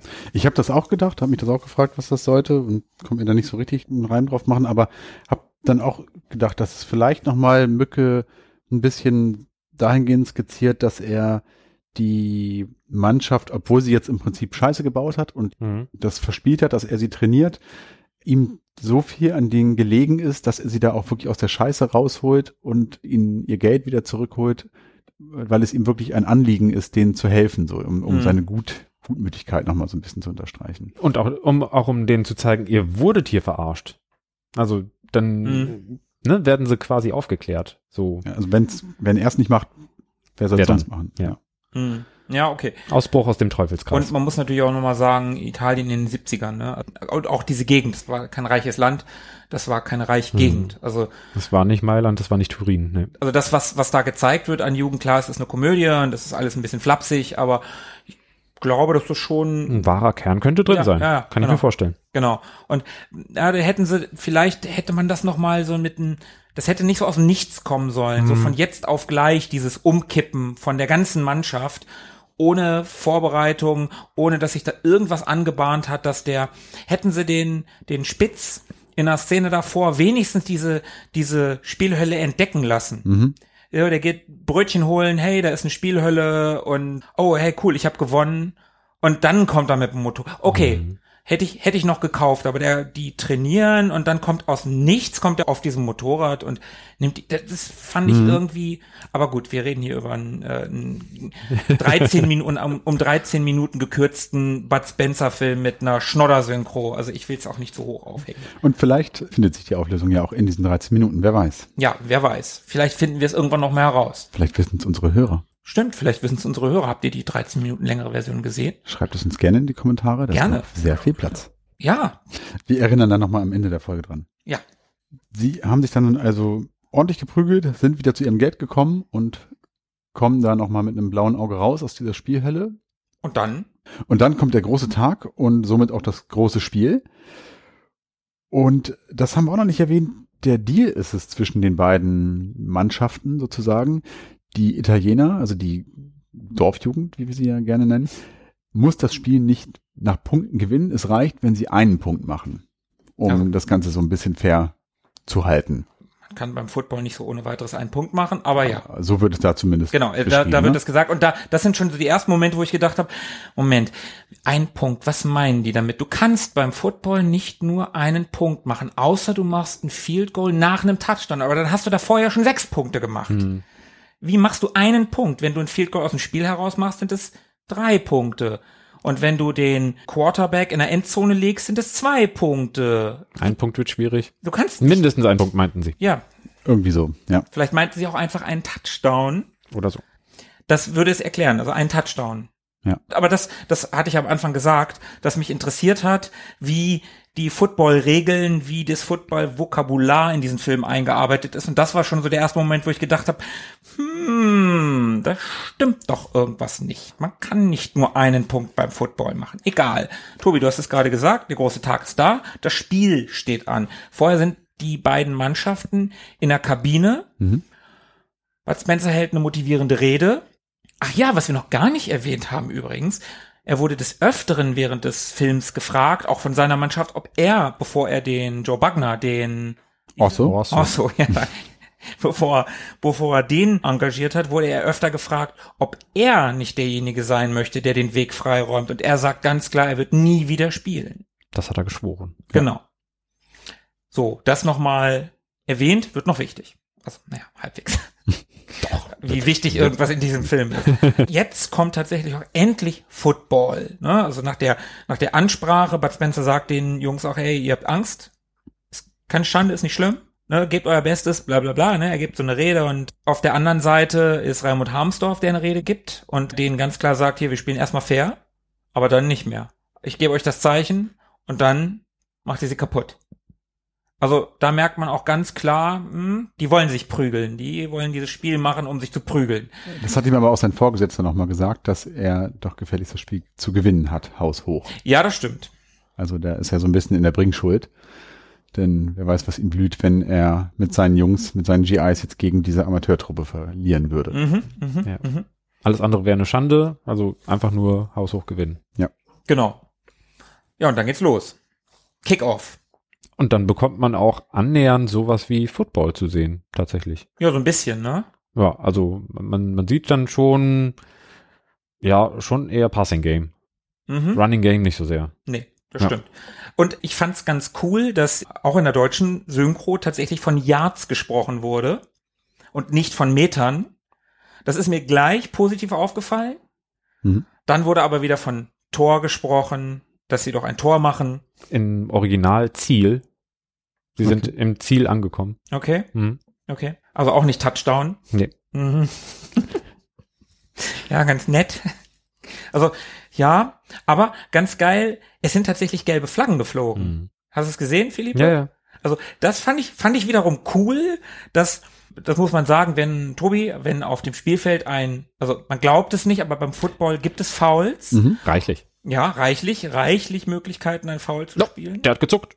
Der hat zu früh gezuckt. Genau. Das durfte er nicht. Genau, der hat zu früh gezuckt. Darfst du nicht. Darf nämlich nur einer. Genau, oder du äh, fasst ihm in die Face Mask, obwohl ich ab 78 wäre es wahrscheinlich noch egal gewesen, ihm in die Face Mask zu fassen. Acht- 78, da musst du dir vorher die Nägel schneiden, wenn du in die Face Marks äh, greifst. Ansonsten ist okay.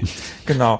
Äh, und dafür werfen die Schiedsrichter, sind ja zig Schiedsrichter auf dem Feld oder am, am Feld, die werfen gelbe, so, so kleine, ja, so kleine Sandbeutelchen. Sandbeutel, wo, wo hinten halt ein gelber Fetzen. Fetzen dran hängt. Gelbe Flagge auf dem Spielfeld.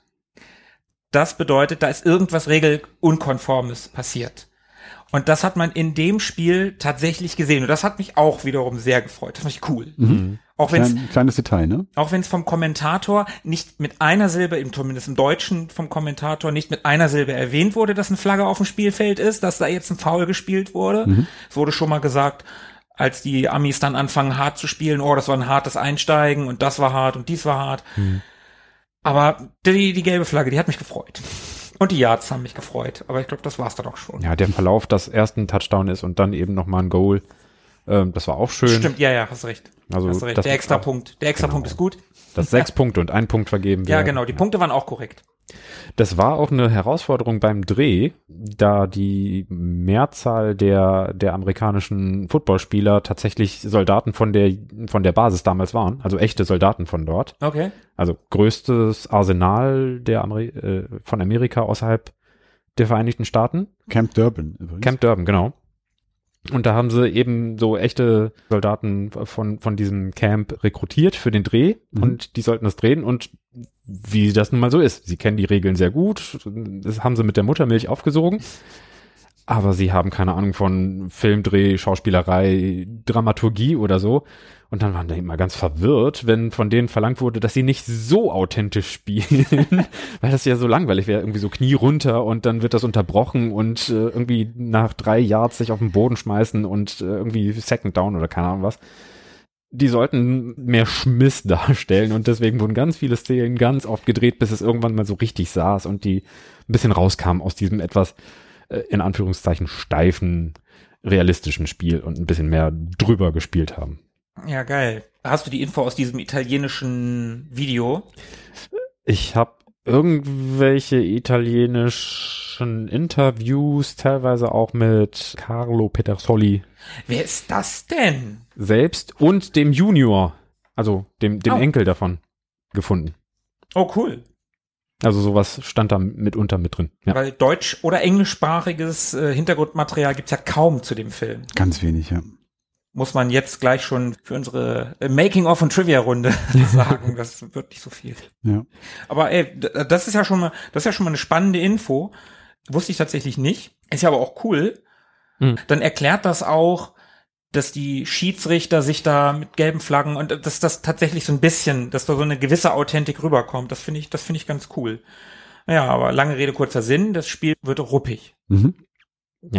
Auf Ansage. Und das, obwohl so oft vorher nochmal festgehalten wurde und, und von Mücke wirklich eingefordert wurde, dass es auch wirklich fair bleibt. Mhm. Also, ne, ein Spiel ist, wenn man sich auf Regeln verständigt. Und wie wir alle wissen, steht Mücke überhaupt nicht auf Unfairness.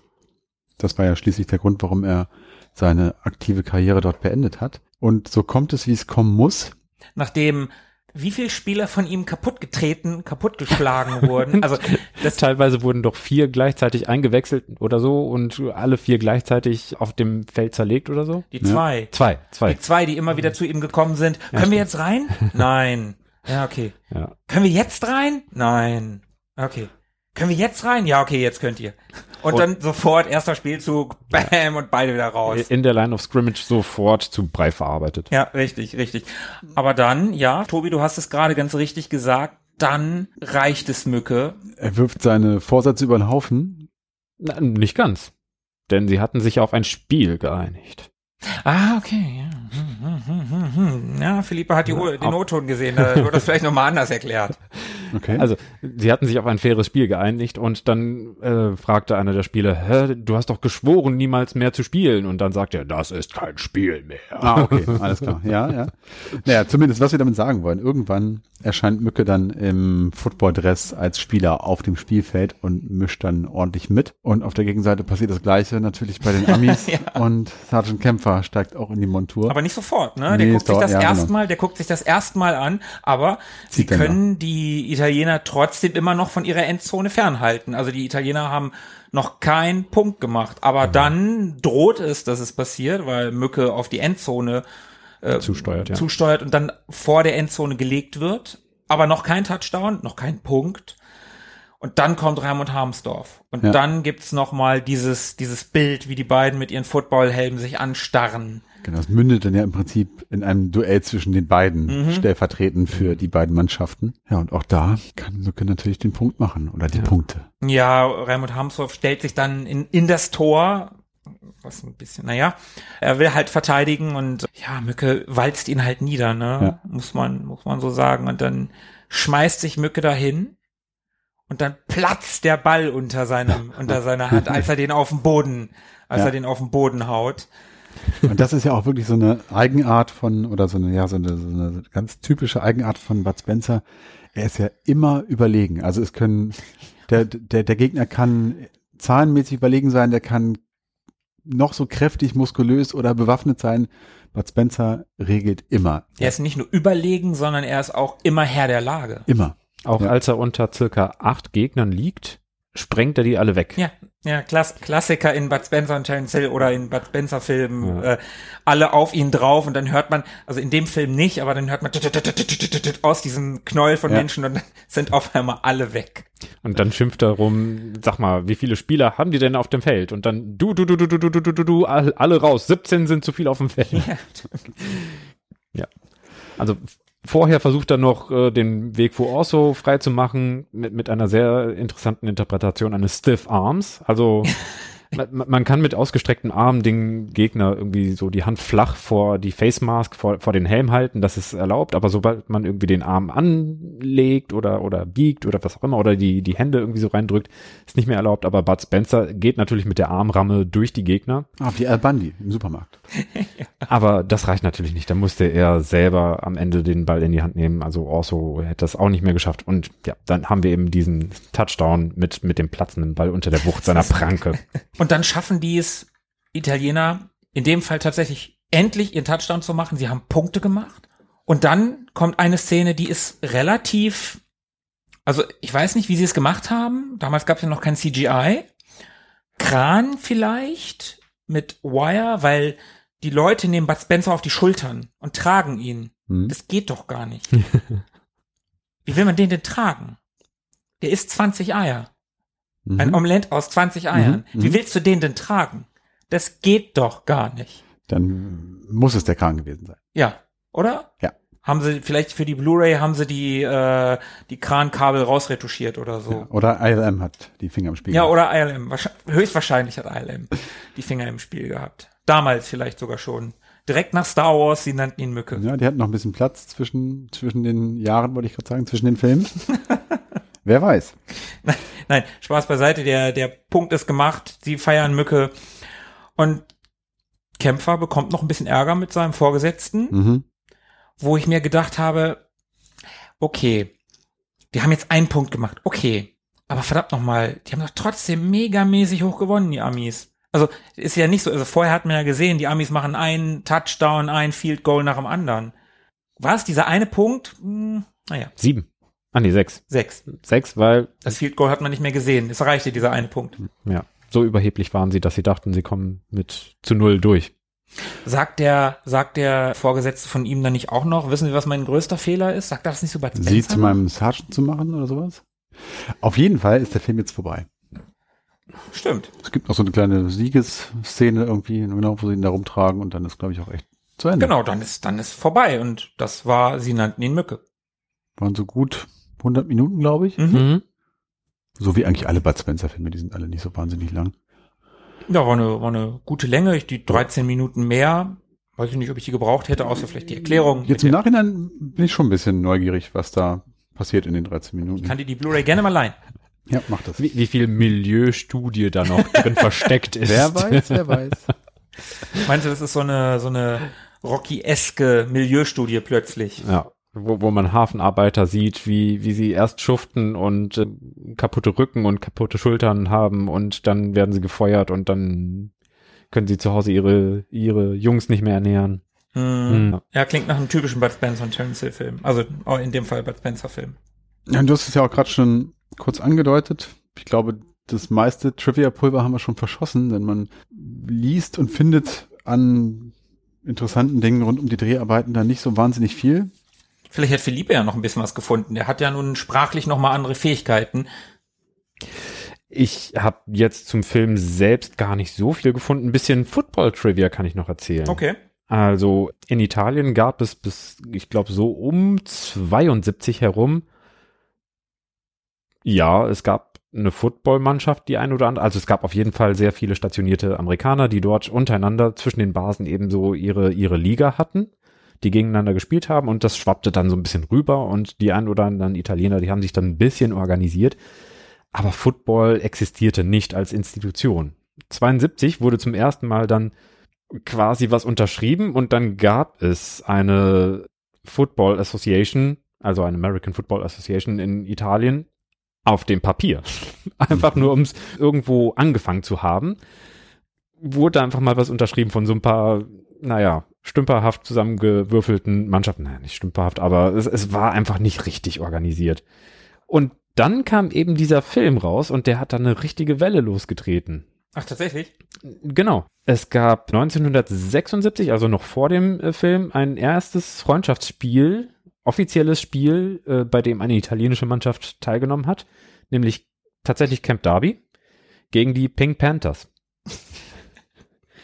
Ähm, aus, aus Piacenza, die später die Rhinos werden sollten in, in der italienischen Football-Liga. Und die erste italienische Meisterschaft, wirklich organisiert, war dann 1980. Also der Film hat wirklich so einiges dazu beigetragen, dass dann auch wirklich äh, so der, der Hype entstanden ist. Und dann haben sich äh, auch vier römische Mannschaften zusammengefunden, die äh, die Meisterschaft ausgetragen haben. Krass. Und zwei von denen hießen dann aber ir irgendwas mit, mit Turin äh, und, und Mailand Aus Rom. obwohl sie aus Rom waren, damit es noch ein bisschen diverser wirkte, dass das nicht alles nur aus einem äh, aus einer Stadt kam. Und Football scheint in der Familie Pedersoli auch ein Thema zu sein, denn der Sohn von Carlo, also von Bud Spencer, der Giuseppe, der hat irgendwann so, als er 20 war, bei den Milano Rams Ah. gespielt. Und der Enkel, äh, der ist nicht nur großer MMA-Kämpfer, sondern hat auch bei den Roma Grizzlies gespielt. Ah. Also im, im Profi-Football.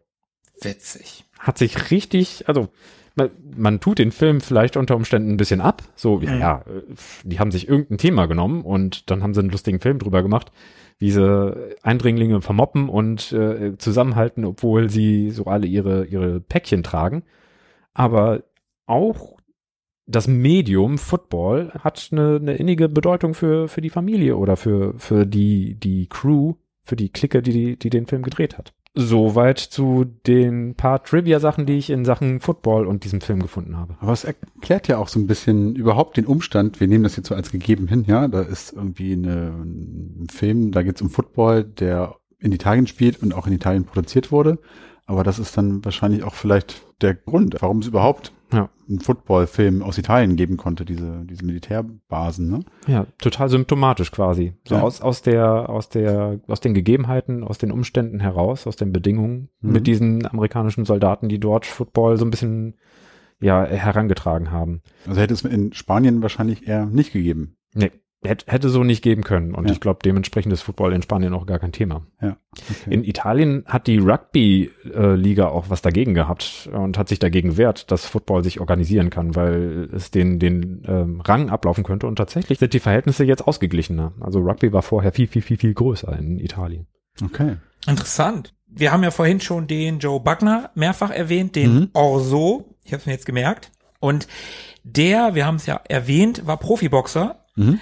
Und der hat, und das fand ich tatsächlich ganz geil, also das war ja, also das war ein, ein guter Profiboxer, der hat insgesamt 83 Kämpfe gehabt, Mhm. hat 69 davon gewonnen, 41 durch K.O., hat 13 mal verloren und einmal unentschieden. Und also der war so gut, dass er nicht in Titelkämpfen, aber gegen Joe Frazier und Muhammad Ali angetreten Oh, ist. okay. Und das muss man erstmal können. Mhm. Viel größer wird's nicht. Ne? In der damaligen Zeit definitiv nicht. Und er hat zwar beide Nicht-Titelkämpfe, das war 1973, verloren, also sowohl gegen Ali als auch gegen Frazier. Er ist jedoch bei beiden nicht K.O. gegangen. Frazier hatte ihn, Frazier hatte ihn am Boden. Äh, Wagner kämpfte sich allerdings zurück. Und viele Boxfachleute, äh, die sich damit wirklich auskennen, betrachten den Kampf gegen Frazier als den besten seiner Karriere. Okay. Und der geneigte Bud Spencer und Terence Hill Film kennt den guten Herrn Buckner auch noch aus äh, Das Krokodil und sein Nilpferd. Da hat er nämlich den, den Mr. Ormond gespielt. Den Hauptschurken, ne? Genau, den Hauptschurken, der auch dort Boxer ist im Film oder zumindest auch boxt. Ja, stimmt. Da konnte er seine, seine sportlichen Fähigkeiten dann mal präsentieren. Das hat er hier ja tatsächlich gar nicht gemacht. Genau. Obwohl es da ja diese Prügelszene mit Bud Spencer gibt, aber die findet ja in einem dunklen Container statt. Ja, richtig. Und da sieht man auch wieder also dieses Ensemble an Schauspielern, was sich da gerne in diesen Filmen von Bud Spencer und Terence Hill tummelt. Äh, Das sind dann auch oft die gleichen Charaktere, so zum Beispiel auch der Vorgesetzte von dem Sergeant Kämpfer, Der Reinhard Koldehoff. Genau, den kennt man zum Beispiel aus zwei Himmelhunde auf dem Weg zur Hölle. Da spielt er den Mr. Ears, also auch den Hauptschurken, den, den, den Bösewicht dort. Und so zieht sich da auch durch eine ganze Reihe anderer Schauspieler, zum Beispiel der Riccardo Pezzuti oder Pizzuti, der, glaube ich, in so ziemlich jedem Bud Spencer und Terence Hill oder nur Bud Spencer Film mitspielt. Das Ja, ist das dieser, äh, die- dieser äh, grauhaarige, ich glaube Silber, Silberpappe nennt er ihn auch manchmal in anderen Filmen. So ein, so ein vollbärtiger, grauhaariger Typ. Manchmal hat er auch nur einen Schnurrbart. Stimmt, in, in zwei außer Rand und Band hat er nur einen Schnurrbart. Und in die rechte und die linke Hand des Teufels ist er ganz am Anfang einer von denen, die die Bohnen, diese Gangster, die die Mhm. Bohnen kochen. Und der wird ganz oft synchronisiert oder ich habe seine Stimme mit der von Manfred Lehmann. Mhm, genau, ja. ja, ja. ähm, im Kopf. Also der, der spricht den meistens. Ja, der kommt ja in fast jedem. ja. Und da gibt es sicherlich auch noch einen ganzen Haufen weiterer Charaktere, die einem da immer mal wieder begegnen. Ja, das war ja alles sehr, sehr familiär damals. Ne? Also der Regisseur jetzt hier von, sie nannten ihn Mücke, hat danach thematisch sehr ähnlich den Bomber inszeniert. Mhm. Also was heißt sehr ähnlich? Der Bomber ist eine Kopie dieses Films, nur mit, mit einer Box-Thematik anstatt Football. Hat aber auch den Großen mit seinem außerirdischen Kleinen gemacht und danach auch noch Buddy Haut den Lukas. Mhm. Ich weiß gar nicht, ob er noch mehr Filme gemacht hat, aber wie gesagt, die Nebendarsteller, da sind immer ganz viele Leute, die immer wieder auftauchen. Ja. Auch der von uns jetzt schon oft zitierte Rainer Brandt, der eigentlich für die Synchro verantwortlich ist, hat hier mit am Drehbuch mitgewirkt, Mhm. zumindest als Co-Autor. Und wo wir jetzt schon bei Rainer Brandt angekommen sind, wir wollten noch ein bisschen was über die Synchronisation im Allgemeinen erzählen. Mhm. Denn die Synchronisation in diesem Film, aber auch in nahezu allen anderen Bud Spencer und Terence Hill oder nur Bud Spencer Filmen oder nur Terence Hill Filmen, hatte, Oder vielen Filmen aus dieser Zeit. also der ist anzurechnen oder dieser Produktionsfirma von Rainer Brandt ist es äh, zuzuschreiben, dass diese Filme überhaupt so einen großen Erfolg hatten, zumindest hier in Deutschland. Denn diese Synchronisation von dem Rainer Brandt, der dieses Studio ja gegründet und geführt hat, die hat die Filme im Prinzip nochmal in einem viel, viel humoristischen Licht erstrahlen lassen, als sie eigentlich gedacht waren. Also die haben denen tatsächlich, wie wir ja schon vorhin so ein paar Beispiele genannt hatten, Dinge in den Mund gelegt, die sie so eigentlich in der originalen Fassung gar nicht gesagt haben, aber die einfach durch den Rainer Brandt, der einen sehr, sehr speziellen, schnodderigen, heute würde man sagen, flachen Humor vielleicht hatte, haben diese Filme eben nochmal in ein ganz, ganz anderes Licht gerückt und somit haben die einfach einen viel, viel komödianterischen Anstrich bekommen, als eigentlich vielleicht vom Autor selber das gedacht war. Ja, wobei man dann natürlich sagen muss, dass es, äh, also bei dem jetzt nicht, aber bei vielen der früheren Bud Spencer und Terence Hill Filme waren die Teams sowohl vor als auch hinter der Kamera zusammengewürfelt aus vielen verschiedenen Ländern, dass es oft gar keine, gar keinen O-Ton gibt.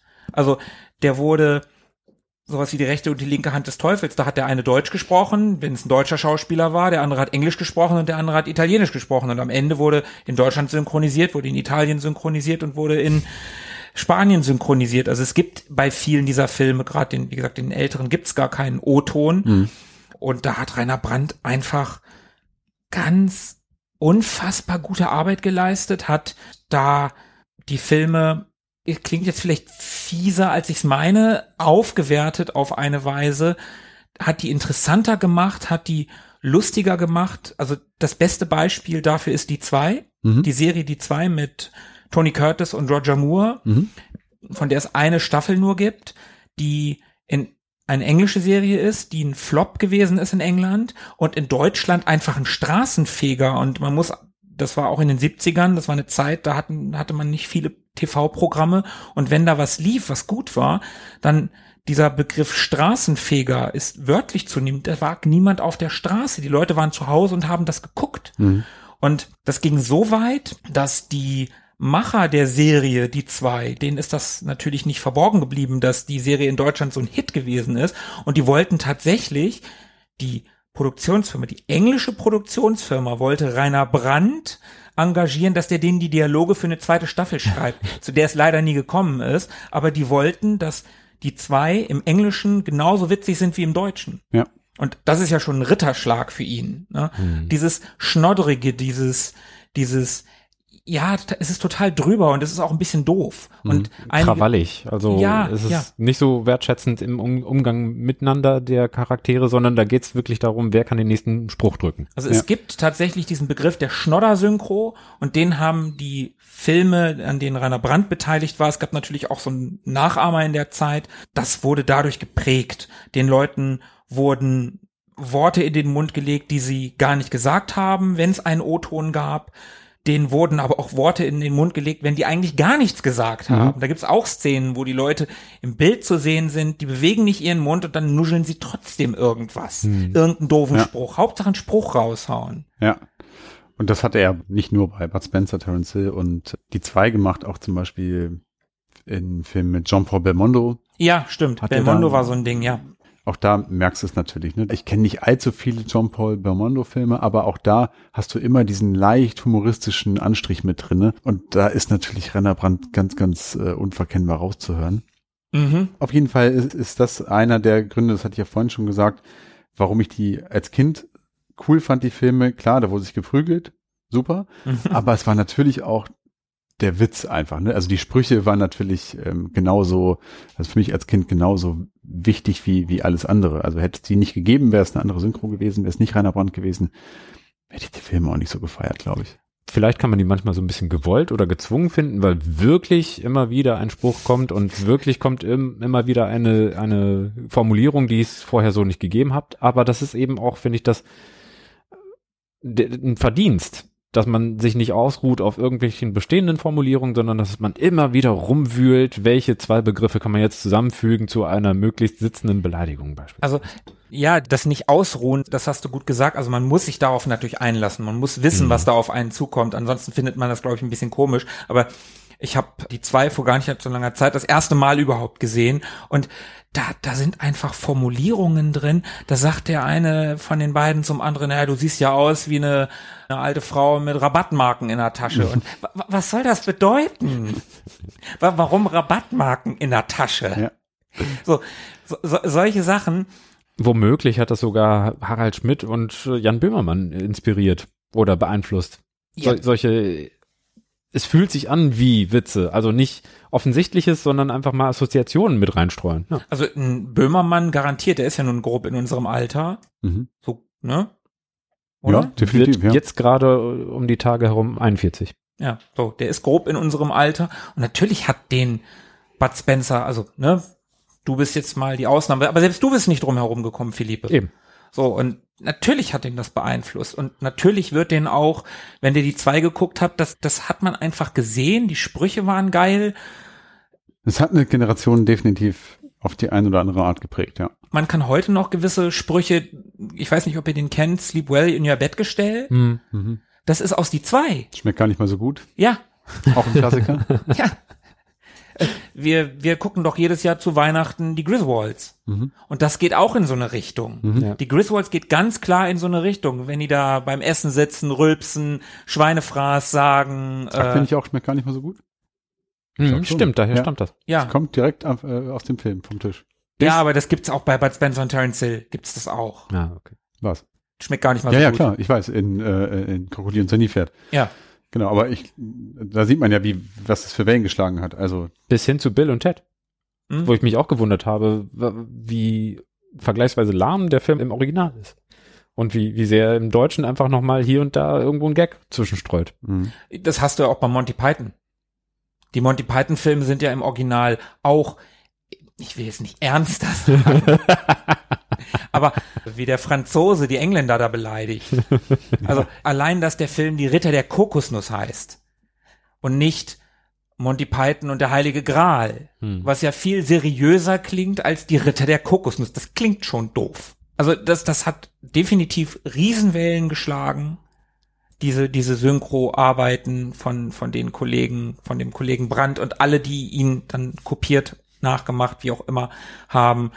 Und als du gesagt hast, du hast den Film teilweise im O-Ton geguckt, habe ich die Hände über dem Kopf zusammengeschlagen und habe gedacht, du kannst doch einen Bud Spencer und Terence Hill Film nicht im O-Ton gucken. Mh. Das nee, das sollte man nicht machen. geht doch nicht. Nein, nein. Also ich habe es auch nur im O-Ton geguckt, weil eben die deutsche, die deutsche Synchro transkribiert war. Ah, okay. Also es, es war Mhm. wirklich Wo Wort für Wort, Buchstabe für Buchstabe das, was im Deutschen gesagt wurde. Und das, ja, wa- war schizophren.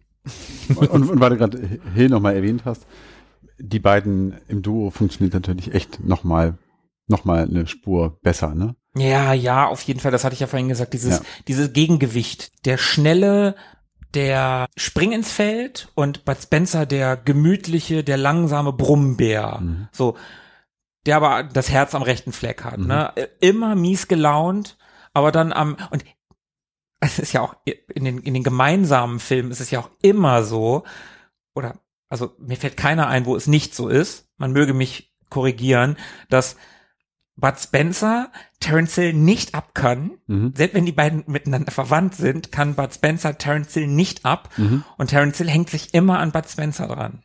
Mhm. So ist es doch eigentlich in jedem genau, Film. und dann entsteht, wenn sie nicht schon irgendwie vorhanden war, so eine Art Hassliebe, also ohne einander können sie dann ja nun nicht. genau. Und am Ende sind sie dann eh irgendwie Buddies und alles ist cool. Aber manchmal prügeln sie sich am Ende auch. Ich denke auch an das Ende von Zwei Himmelhunde auf dem Weg zur Hölle, wo sie vor dem Sonnenuntergang sich, Mhm. Aber, sich prügeln und dann auch immer langsamer werden. aber ganz am Ende wiederum sitzen sie ja gemeinsam im Flugzeug.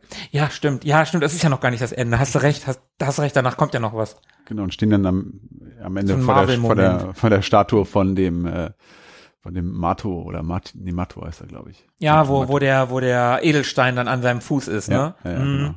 ja, übrigens, äh, dessen Familie war auch im Synchrongeschäft. Seine Frau hat zum Beispiel die Joan Collins im Denver-Clan synchronisiert. Und seine Tochter hat äh, Sophie Massot synchronisiert zu Mhm. dieser Zeit. Und der Sohn André, der war natürlich auch im gleichen Business unterwegs und hat zum Beispiel äh, Rollen in MASH oder ein Käfig voller Helden gesprochen. Und wusstet ihr übrigens, dass Rainer Brandt sogar eine kleine Synchronrolle in James Bond Jagd Dr. No hatte? Das habe ich in deinen Unterlagen gelesen. Ich habe mir die vorher angeguckt und da habe ich mir ganz dick drunter geschrieben, in Großbuchstaben, wen? Mit drei Fragezeichen. Ja, ich hatte es mir sogar rausgesucht, aber also wirklich irgendwas ganz, ganz am Rande. Irgend- Okay, okay, ich bin nämlich, ich bin nämlich so, Kellner oder irgendwie sowas. Also ich bin nämlich im, im Geiste so die Stimmen durchgegangen. Mhm. Die, die Stimme von Rainer Brandt, da ich ja wie gesagt die zwei geguckt habe und da spricht er den Tony Curtis. Mhm. Und darum ist mir diese Stimme sehr präsent. Mhm. Und darum habe ich den auch den, jetzt habe ich den Namen wieder vergessen, den Otis. Äh, Auch so. aus. den spricht er ja auch und darum habe ich den auch erkannt. Und dann ist, bin ich die ganzen Stimmen aus Dr. No durchgegangen und dachte, wer zum Geier ist denn da Rainer Brandt? Ich kann es dir jetzt auch nicht mehr sagen. Ich habe es aber kurz nachgelesen in so einer Synchro-Kartei und es war wirklich sowas wie der Kellner, der Taxifahrer. Ah, okay, sowas. So okay. Ganz, ganz, ganz kleine Rolle. Aber immerhin. Immerhin. Ja, was für einen Einfluss so ein Synchroregisseur haben kann, so ein Rainer Brandt. Ja, das total. Geht sogar so weit, dass 2011 Bud Spencer eigens für den deutschen Markt den zweiten Teil seiner Biografie herausgebracht hat. Okay. Was? Ja. Also die Beliebtheit von Bud Spencer ist durch anscheinend, was soll sonst der Unterschied sein? Durch die durch die andere andersartige Synchro ist äh, seine Beliebtheit in Deutschland einfach mal höher als woanders. krass. Das ist der David Hasselhoff-Effekt. Nur andersrum. den gab's ja vorher schon, mhm. den Bud Spencer. Okay, also ich wusste, dass es einen zweiten Teil gibt, aber ich wusste nicht, dass der Deutschland exklusiv war, ist, war, ist, wie auch immer. Dann haben wir jetzt, glaube ich, relativ viel über Mücke erzählt, eigentlich viel mehr, als der Film so hergibt. Vielleicht ziehen wir noch mal ein kurzes Fazit. Ja, auf jeden Fall. Also Ja, über Bud Spencer gibt's ja mehr als genug zu reden. Was der für eine Biografie hat, ja, Da ja, also da werden wir mit einer Folge nicht auskommen. Nee, da sollten wir auf jeden Fall mal uns auch um die beiden sollten wir uns bei Ja, an, äh, ja, zu anderer zu anderer Zeit noch mal ein bisschen ausführlicher Mhm. Beschäftigen mit den beiden. Ein Fazit. Also ich habe den Film lange nicht gesehen. Es ist auch keiner der Filme, die ich super oft gesehen habe. Also ist einer der, die ich seltener gesehen habe. Ich mag tendenziell Bud Spencer alleine lieber, als ich Terence Hill alleine mag. Zusammen sind die beiden natürlich unschlagbar. Mhm.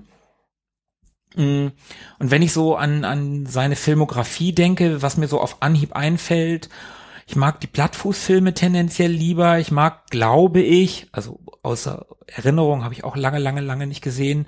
Ich mag den Bomber lieber, also Mücke 2 im Prinzip. Mhm. Ich fand den Film gut, der hat ein paar echt gute Sprüche, aber der Zahn der Zeit hat schon ein bisschen an ihm genagt. Also ich glaube, es ist einer von Bud Spencers schwächeren Filmen meines Erachtens. Er hat schon ein paar gute Sprüche, aber nicht so viele, wie ich gedacht habe. Mhm. Aber ist trotzdem ein cooler, es ist trotzdem ein cooler Film. Das ist Meckern auf hohem Niveau. Mhm. Das ist so, wie wenn ich über Octopussy bei James Bond meckere. Ja. Ist am Ende ein Bond-Film. Und Bond-Filme liebe ich alle. Genauso liebe ich alle Bud Spencer und Terence Hill-Filme. Selbst die schlechteren. Ja. Schlechter in Anführungsstrichen. Also es hat trotzdem Spaß gemacht, den zu gucken. Es gab so ein, zwei Szenen, wo ich gedacht habe, wo die, wo diese jungen Bengels ihn überreden wollen das erste Mal und die alle da angetänzelt kommen in diesen, der eine mit diesem Amerika-Pulli, mit diesem Star Spangled Banner Pulli und äh, das, das war so eine Szene, da hat, da hat meine Freundin mich angeguckt und die mag Bud Spencer und Terence Hill tendenziell auch. Hat, die hat mich angeguckt und hat gesagt, was zum Geier ist das? Mhm. Was, was geht hier gerade vor? Solche Szenen, weißt du, das, das ist so, Soll Ja. das jetzt jugendliche Naivität sein oder sind die gerade ausgebrochen? Mhm. Ganz komisch, ganz, ganz komisch. Und da gab es so ein, so ein, zwei Szenen, wo ich gedacht habe, mm, ist schon irgendwie alles ein bisschen merkwürdig. Habe ich nicht in Erinnerung, dass das in den anderen Filmen auch so ist und so ein, zwei Sprüche, äh, wie gesagt, und, und diese, diese Vögel, so sprechende Vögel finde ich auch immer ein bisschen merkwürdig. Als Kind, ja, aber egal, trotzdem, trotzdem toller Film. Also kann man trotzdem immer noch gucken. Auch da wieder dieses Kinder ihrer Zeit Ding, dass sie in, in ihrem Kontext nochmal anders genossen werden konnten, diese Filme. mit, mit der Political Correctness, die damals vorherrschte, ist das nochmal eine andere Geschichte. Ich meine, das mit den Vögeln gar nicht so mit der Political Correctness. Ich meine Nur als Beispiel. Also Auch das generelle Reden, wenn Menschen Vögel synchronisieren, ist immer so ein bisschen, ah, es, es ist heutzutage ganz außerhalb von 78, würde ich sagen, ist ein bisschen cringe. ist ein bisschen cringe. Aber wie, ja, auch das, ne, im, im Kontext der Zeit, damals hat man das bestimmt zum Schreien gefunden. Und ach Mensch, guck mal hier, der Vogel redet ja. Ja, und der eine Typ, der fällt in das Weinfass und ist sofort betrunken und dann trinkt er noch ein Glas mehr und seine Nase wird immer roter und oh, jetzt trinkt er, guck mal, jetzt, jetzt, jetzt greift er aus Versehen zum Wasserglas. Ha! Und das findet er voll eklig, voll witzig. So, ja, gibt so ein, zwei Szenen. Aber wie gesagt, ich, ich will den Film nicht runtermachen. Ich fand den Film trotzdem toll. Es hat mir, er hat mich unterhalten und es hat mir Spaß gemacht, den zu gucken und ich bereue es nicht, den auf Blu-ray gekauft zu haben. Ich merke dem Film schon an, dass ich eine sehr lange Pause hatte, seitdem ich damals Bud Spencer und Terence Hill, äh, Hill Filme gesehen habe und die Begeisterung für die Prügelszenen ist schon merklich abgenommen. Also da, das hat sich für mich eher gezogen beim Angucken und aber dafür war ich umso verwunderter, dass eben doch so nuancierte Untertöne durchkommen Mhm. mit, mit äh, tatsächlich so ein bisschen gesellschaftlicher Betrachtung und eben so diesem äh, wohlwollenden Betrachten von irgendwelchen komischen, schurkigen, schräg biografischen Leuten, die, äh, die es nicht ganz äh, auf die Reihe kriegen, ihr, ihr Leben zu, zu bewältigen, dass da so eine Qualität mitschwingt und dann aber auch irgendwie so ganz bekömmliches, schön seichtes, lustiges äh, Weg-Popcorn-Kino oder eher so Heimkino da dabei zustande kommt, das war ganz angenehm. Und auch eben das, nun gut, das war jetzt eine geschnittene Version und dementsprechend auch nicht so ewig ausufernd, aber das war auch mal ganz angenehm. Hm. Da, Mal keinen zweieinhalb Stunden Film gucken zu müssen. genau. Mhm. Ich muss ein bisschen dazu überredet werden, aber wenn es dann passiert ist, dann finde ich es auch nicht schlimm, sondern kann dem auch was abgewinnen. Ich glaube, wir, wir gucken noch mal, wir zwei beide oder wir zu dritt, wir gucken noch mal die guten Bud Spencer und Terence Hill Filme. Oh ja. Also ich denke da an Vier Fäuste gegen Rio zum Beispiel. Den habe ich wirklich gut in Erinnerung. Also auch doof, aber gut doof. Und es gibt halt Terence Hill bringt noch mal eine andere Dynamik in die Prügelszenen rein, wenn er so dünne Stöcker nimmt und den Leuten auf die Finger klopft Mhm. Ja, und ja, solche Geschichten. definitiv, Das, ja. Was für ein Fazit zieht denn Tobi? ja. Äh, Ich mag den Film und ich halte den tatsächlich auch einen der besseren Filme äh, mit Bud Spencer. So unfassbar viele kenne ich aber auch gar nicht. Also die Plattfußreihe ist da so ein bisschen über jeden Zweifel erhaben. Die Mhm. ist nochmal eine ganz andere Nummer. Es gibt dann noch so Ausreißer wie irgendwie Hector, Ritter ohne Furcht und Tadel Und den und fand ich super. Banana Joe, aber die habe ich so gar nicht mehr auf dem Schirm. Aber mir hat Mücke erstmal so gut gefallen. Man muss, wie bei allen Bud Spencer-Filmen oder vielleicht auch generell bei Filmen aus dieser Zeit, so ein paar Abstriche machen und ein paar Sachen zurückschrauben, an was Anspruch an, an gewisse Dinge angeht, an Political Correctness, aber auch an, an vielleicht Drehbuchqualität und sowas. Deswegen gucke ich mir aber so einen Film auch nicht an. also den gucke ich halt genau aus diesen zwei Gründen, die ich vorhin schon genannt habe. Es ist der Humor und es sind die Prügelszenen und aus Nostalgie vielleicht noch. Und das erfüllt der alles und von daher mag ich den Film ganz gern. Ich, ich mag auch diese sportliche Komponente da drin. Das finde ich auch irgendwie ganz charmant mit dem Football und Ja, das stimmt. Italien und so. Das hat irgendwie sowas. Insofern, ich habe mich auch gut unterhalten gefühlt und musste mich da jetzt nicht durchquälen. Eins muss ich noch sagen, du hast eben ja diese sprechenden äh, Papageien erwähnt und die bisschen merkwürdig anmutenden, cringy Ganoven im, im US-Outfit. Mhm. Also tatsächlich gibt es so ein paar Filme von Bud Spencer, aber auch Bud Spencer und Terence Hill, wo so ein so ein paar Szenen vorkommen, wo man sich genau das Gleiche fragt. Das hast du zum Beispiel bei Buddy Houghton Lucas, als diese Heuschrecken einfallen in die Stadt Monroe. Das sind diese, Mhm. diese, diese Motorrad, Ah, ja, Motorradgang, ja, ja, ja, ja. die völlig bizarr aussehen, völlig bizarr verkleidet sind, ganz, ganz merkwürdig aussehen. Ist Und- auch derselbe Regisseur, ne? Derselbe Regisseur und jetzt frage ich mich, ob es vielleicht auch beim zweiten Film, den ich erwähnen möchte, der gleiche Regisseur war. Zwei erste trumpfen auf. Das ist der Film, wo die beiden auf dieser tropischen Insel landen und gegen diesen japanischen übergebliebenen Soldaten kämpfen. Mit dem sie sich dann am Ende zusammentun, ne? Mhm. Nur Puffen gibt mir die Kraft, die ich brauche. Ist da nicht dieser, dieser komische Typ mit den, mit den gekreuzten, mit dem, mit dem Skull hier? Ja, ja, ja, auch schwierig, schwierig. Manolo, Manolo. Ja, sehr schwierig, der Eingeborene. Was ich aber eigentlich meinte ist, am Ende werden sie da auch von so einer Truppe von Ganoven bedrängt, mit der sie sich in dem finalen Kampf dann prügeln. Die haben so, so Ledergeschirre um, wie man sie äh, vielleicht äh, in der Blue Oyster Bar erwarten würde. und so Lederkappen und sowas. Also sehen aus wie die Village People. Also auch wieder so ganz bizarre Typen, die da auf einmal so gar nicht reinpassen. Und das hat mich natürlich auch so ein bisschen an die Verkleidung da von den Ganoven im, in ihrem USA-Outfit erinnert. Und auch in gleichem Film hast du da zum Beispiel auch einen Papagei, der da bei Bud Spencer irgendwie auf dem Boot wohnt, der dann auch immer so ja, synchronisiert ihn nachäfft und irgendwelche komischen Sachen. Mhm. Nur puffen, gib mir die Kraft, ich brauche. Also ist auch durchaus ein Merkmal in solchen Filmen. Überhaupt so Tiere kommen öfter mal vor. In Krokodil und Sanifeld gibt es dann den Schimpansen, der irgendwie die Gewehre in den Käfig steckt und sowas. Also was damals in den 70ern wahrscheinlich der große Gag gewesen ist. Tiere irgendwie zu vermenschlichen. Ich äh, bin zufrieden mit dem Film. Ja, am Ende des Tages bin ich auch zufrieden mit dem Film. Das klingt alles in allem so, als Hätten wir es mal wieder? yes. Finde ich voll gut. Ich auch. Da ist ein Päckchen. Das ist ein gutes Päckchen. Und da bleibt uns wie immer an dieser Stelle nichts weiter übrig, als euch zu danken, die ihr mit uns ausgeharrt habt, ha- harnt, Ih, ausgeharrt habt. Und hört euch einfach, ich, also ich hoffe, ihr hört unseren Podcast noch vorm Super Bowl. Vielleicht hört ihr ihn ja auch direkt vorm Super Bowl. Ich meine, Während des Super Bowls. Wenn das Spiel langweilig ist, vielleicht auch während des ja, Super vielleicht auch während, dann, dann mit, mit dem Ton zusammen. Ja. Und da, jetzt, jetzt. Ja, Brady kann werfen. Ah, nee, der ist ja gar nicht mehr dabei. Ich wollte einmal, einmal, einmal. Lasst es uns wissen, wie es fandet. auf iTunes oder auf Spotify. Gebt uns Sterneherzchen, Glitter und Konfetti. Genau, ge gebt uns einfach, gebt uns eure Stimme. Oh ja. Das, das wäre einfach schön. Sagt uns, wie ihr es fandet. Sagt uns, was wir besser machen können, worüber wir mal sprechen können. Ihr könnt auch gerne Themenvorschläge machen. Haben wir irgendwas, haben wir, haben wir irgendwas vielleicht sträflich vergessen, worüber wir unbedingt mal sprechen müssen, bevor Folge 100 kommt? Irgendwann mal? Bald? Wir sind für alles offen. Und wir können jetzt schon versprechen, beim nächsten Mal geht's dann auch endlich wieder um Games. Oh ja. Da freue ich mich schon drauf. Ich auch. Wir verraten noch nicht was, aber verfolgt unsere Feeds auf Instagram oder Twitter. Da wird in nächster Zeit sicherlich mal ein Hinweis kommen. Ganz genau. In diesem Sinne, macht's gut. Bis dahin. Ja, dann ciao und bleibt am Drucker. Bis dann. ciao. Ciao.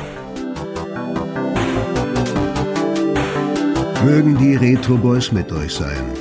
Immer.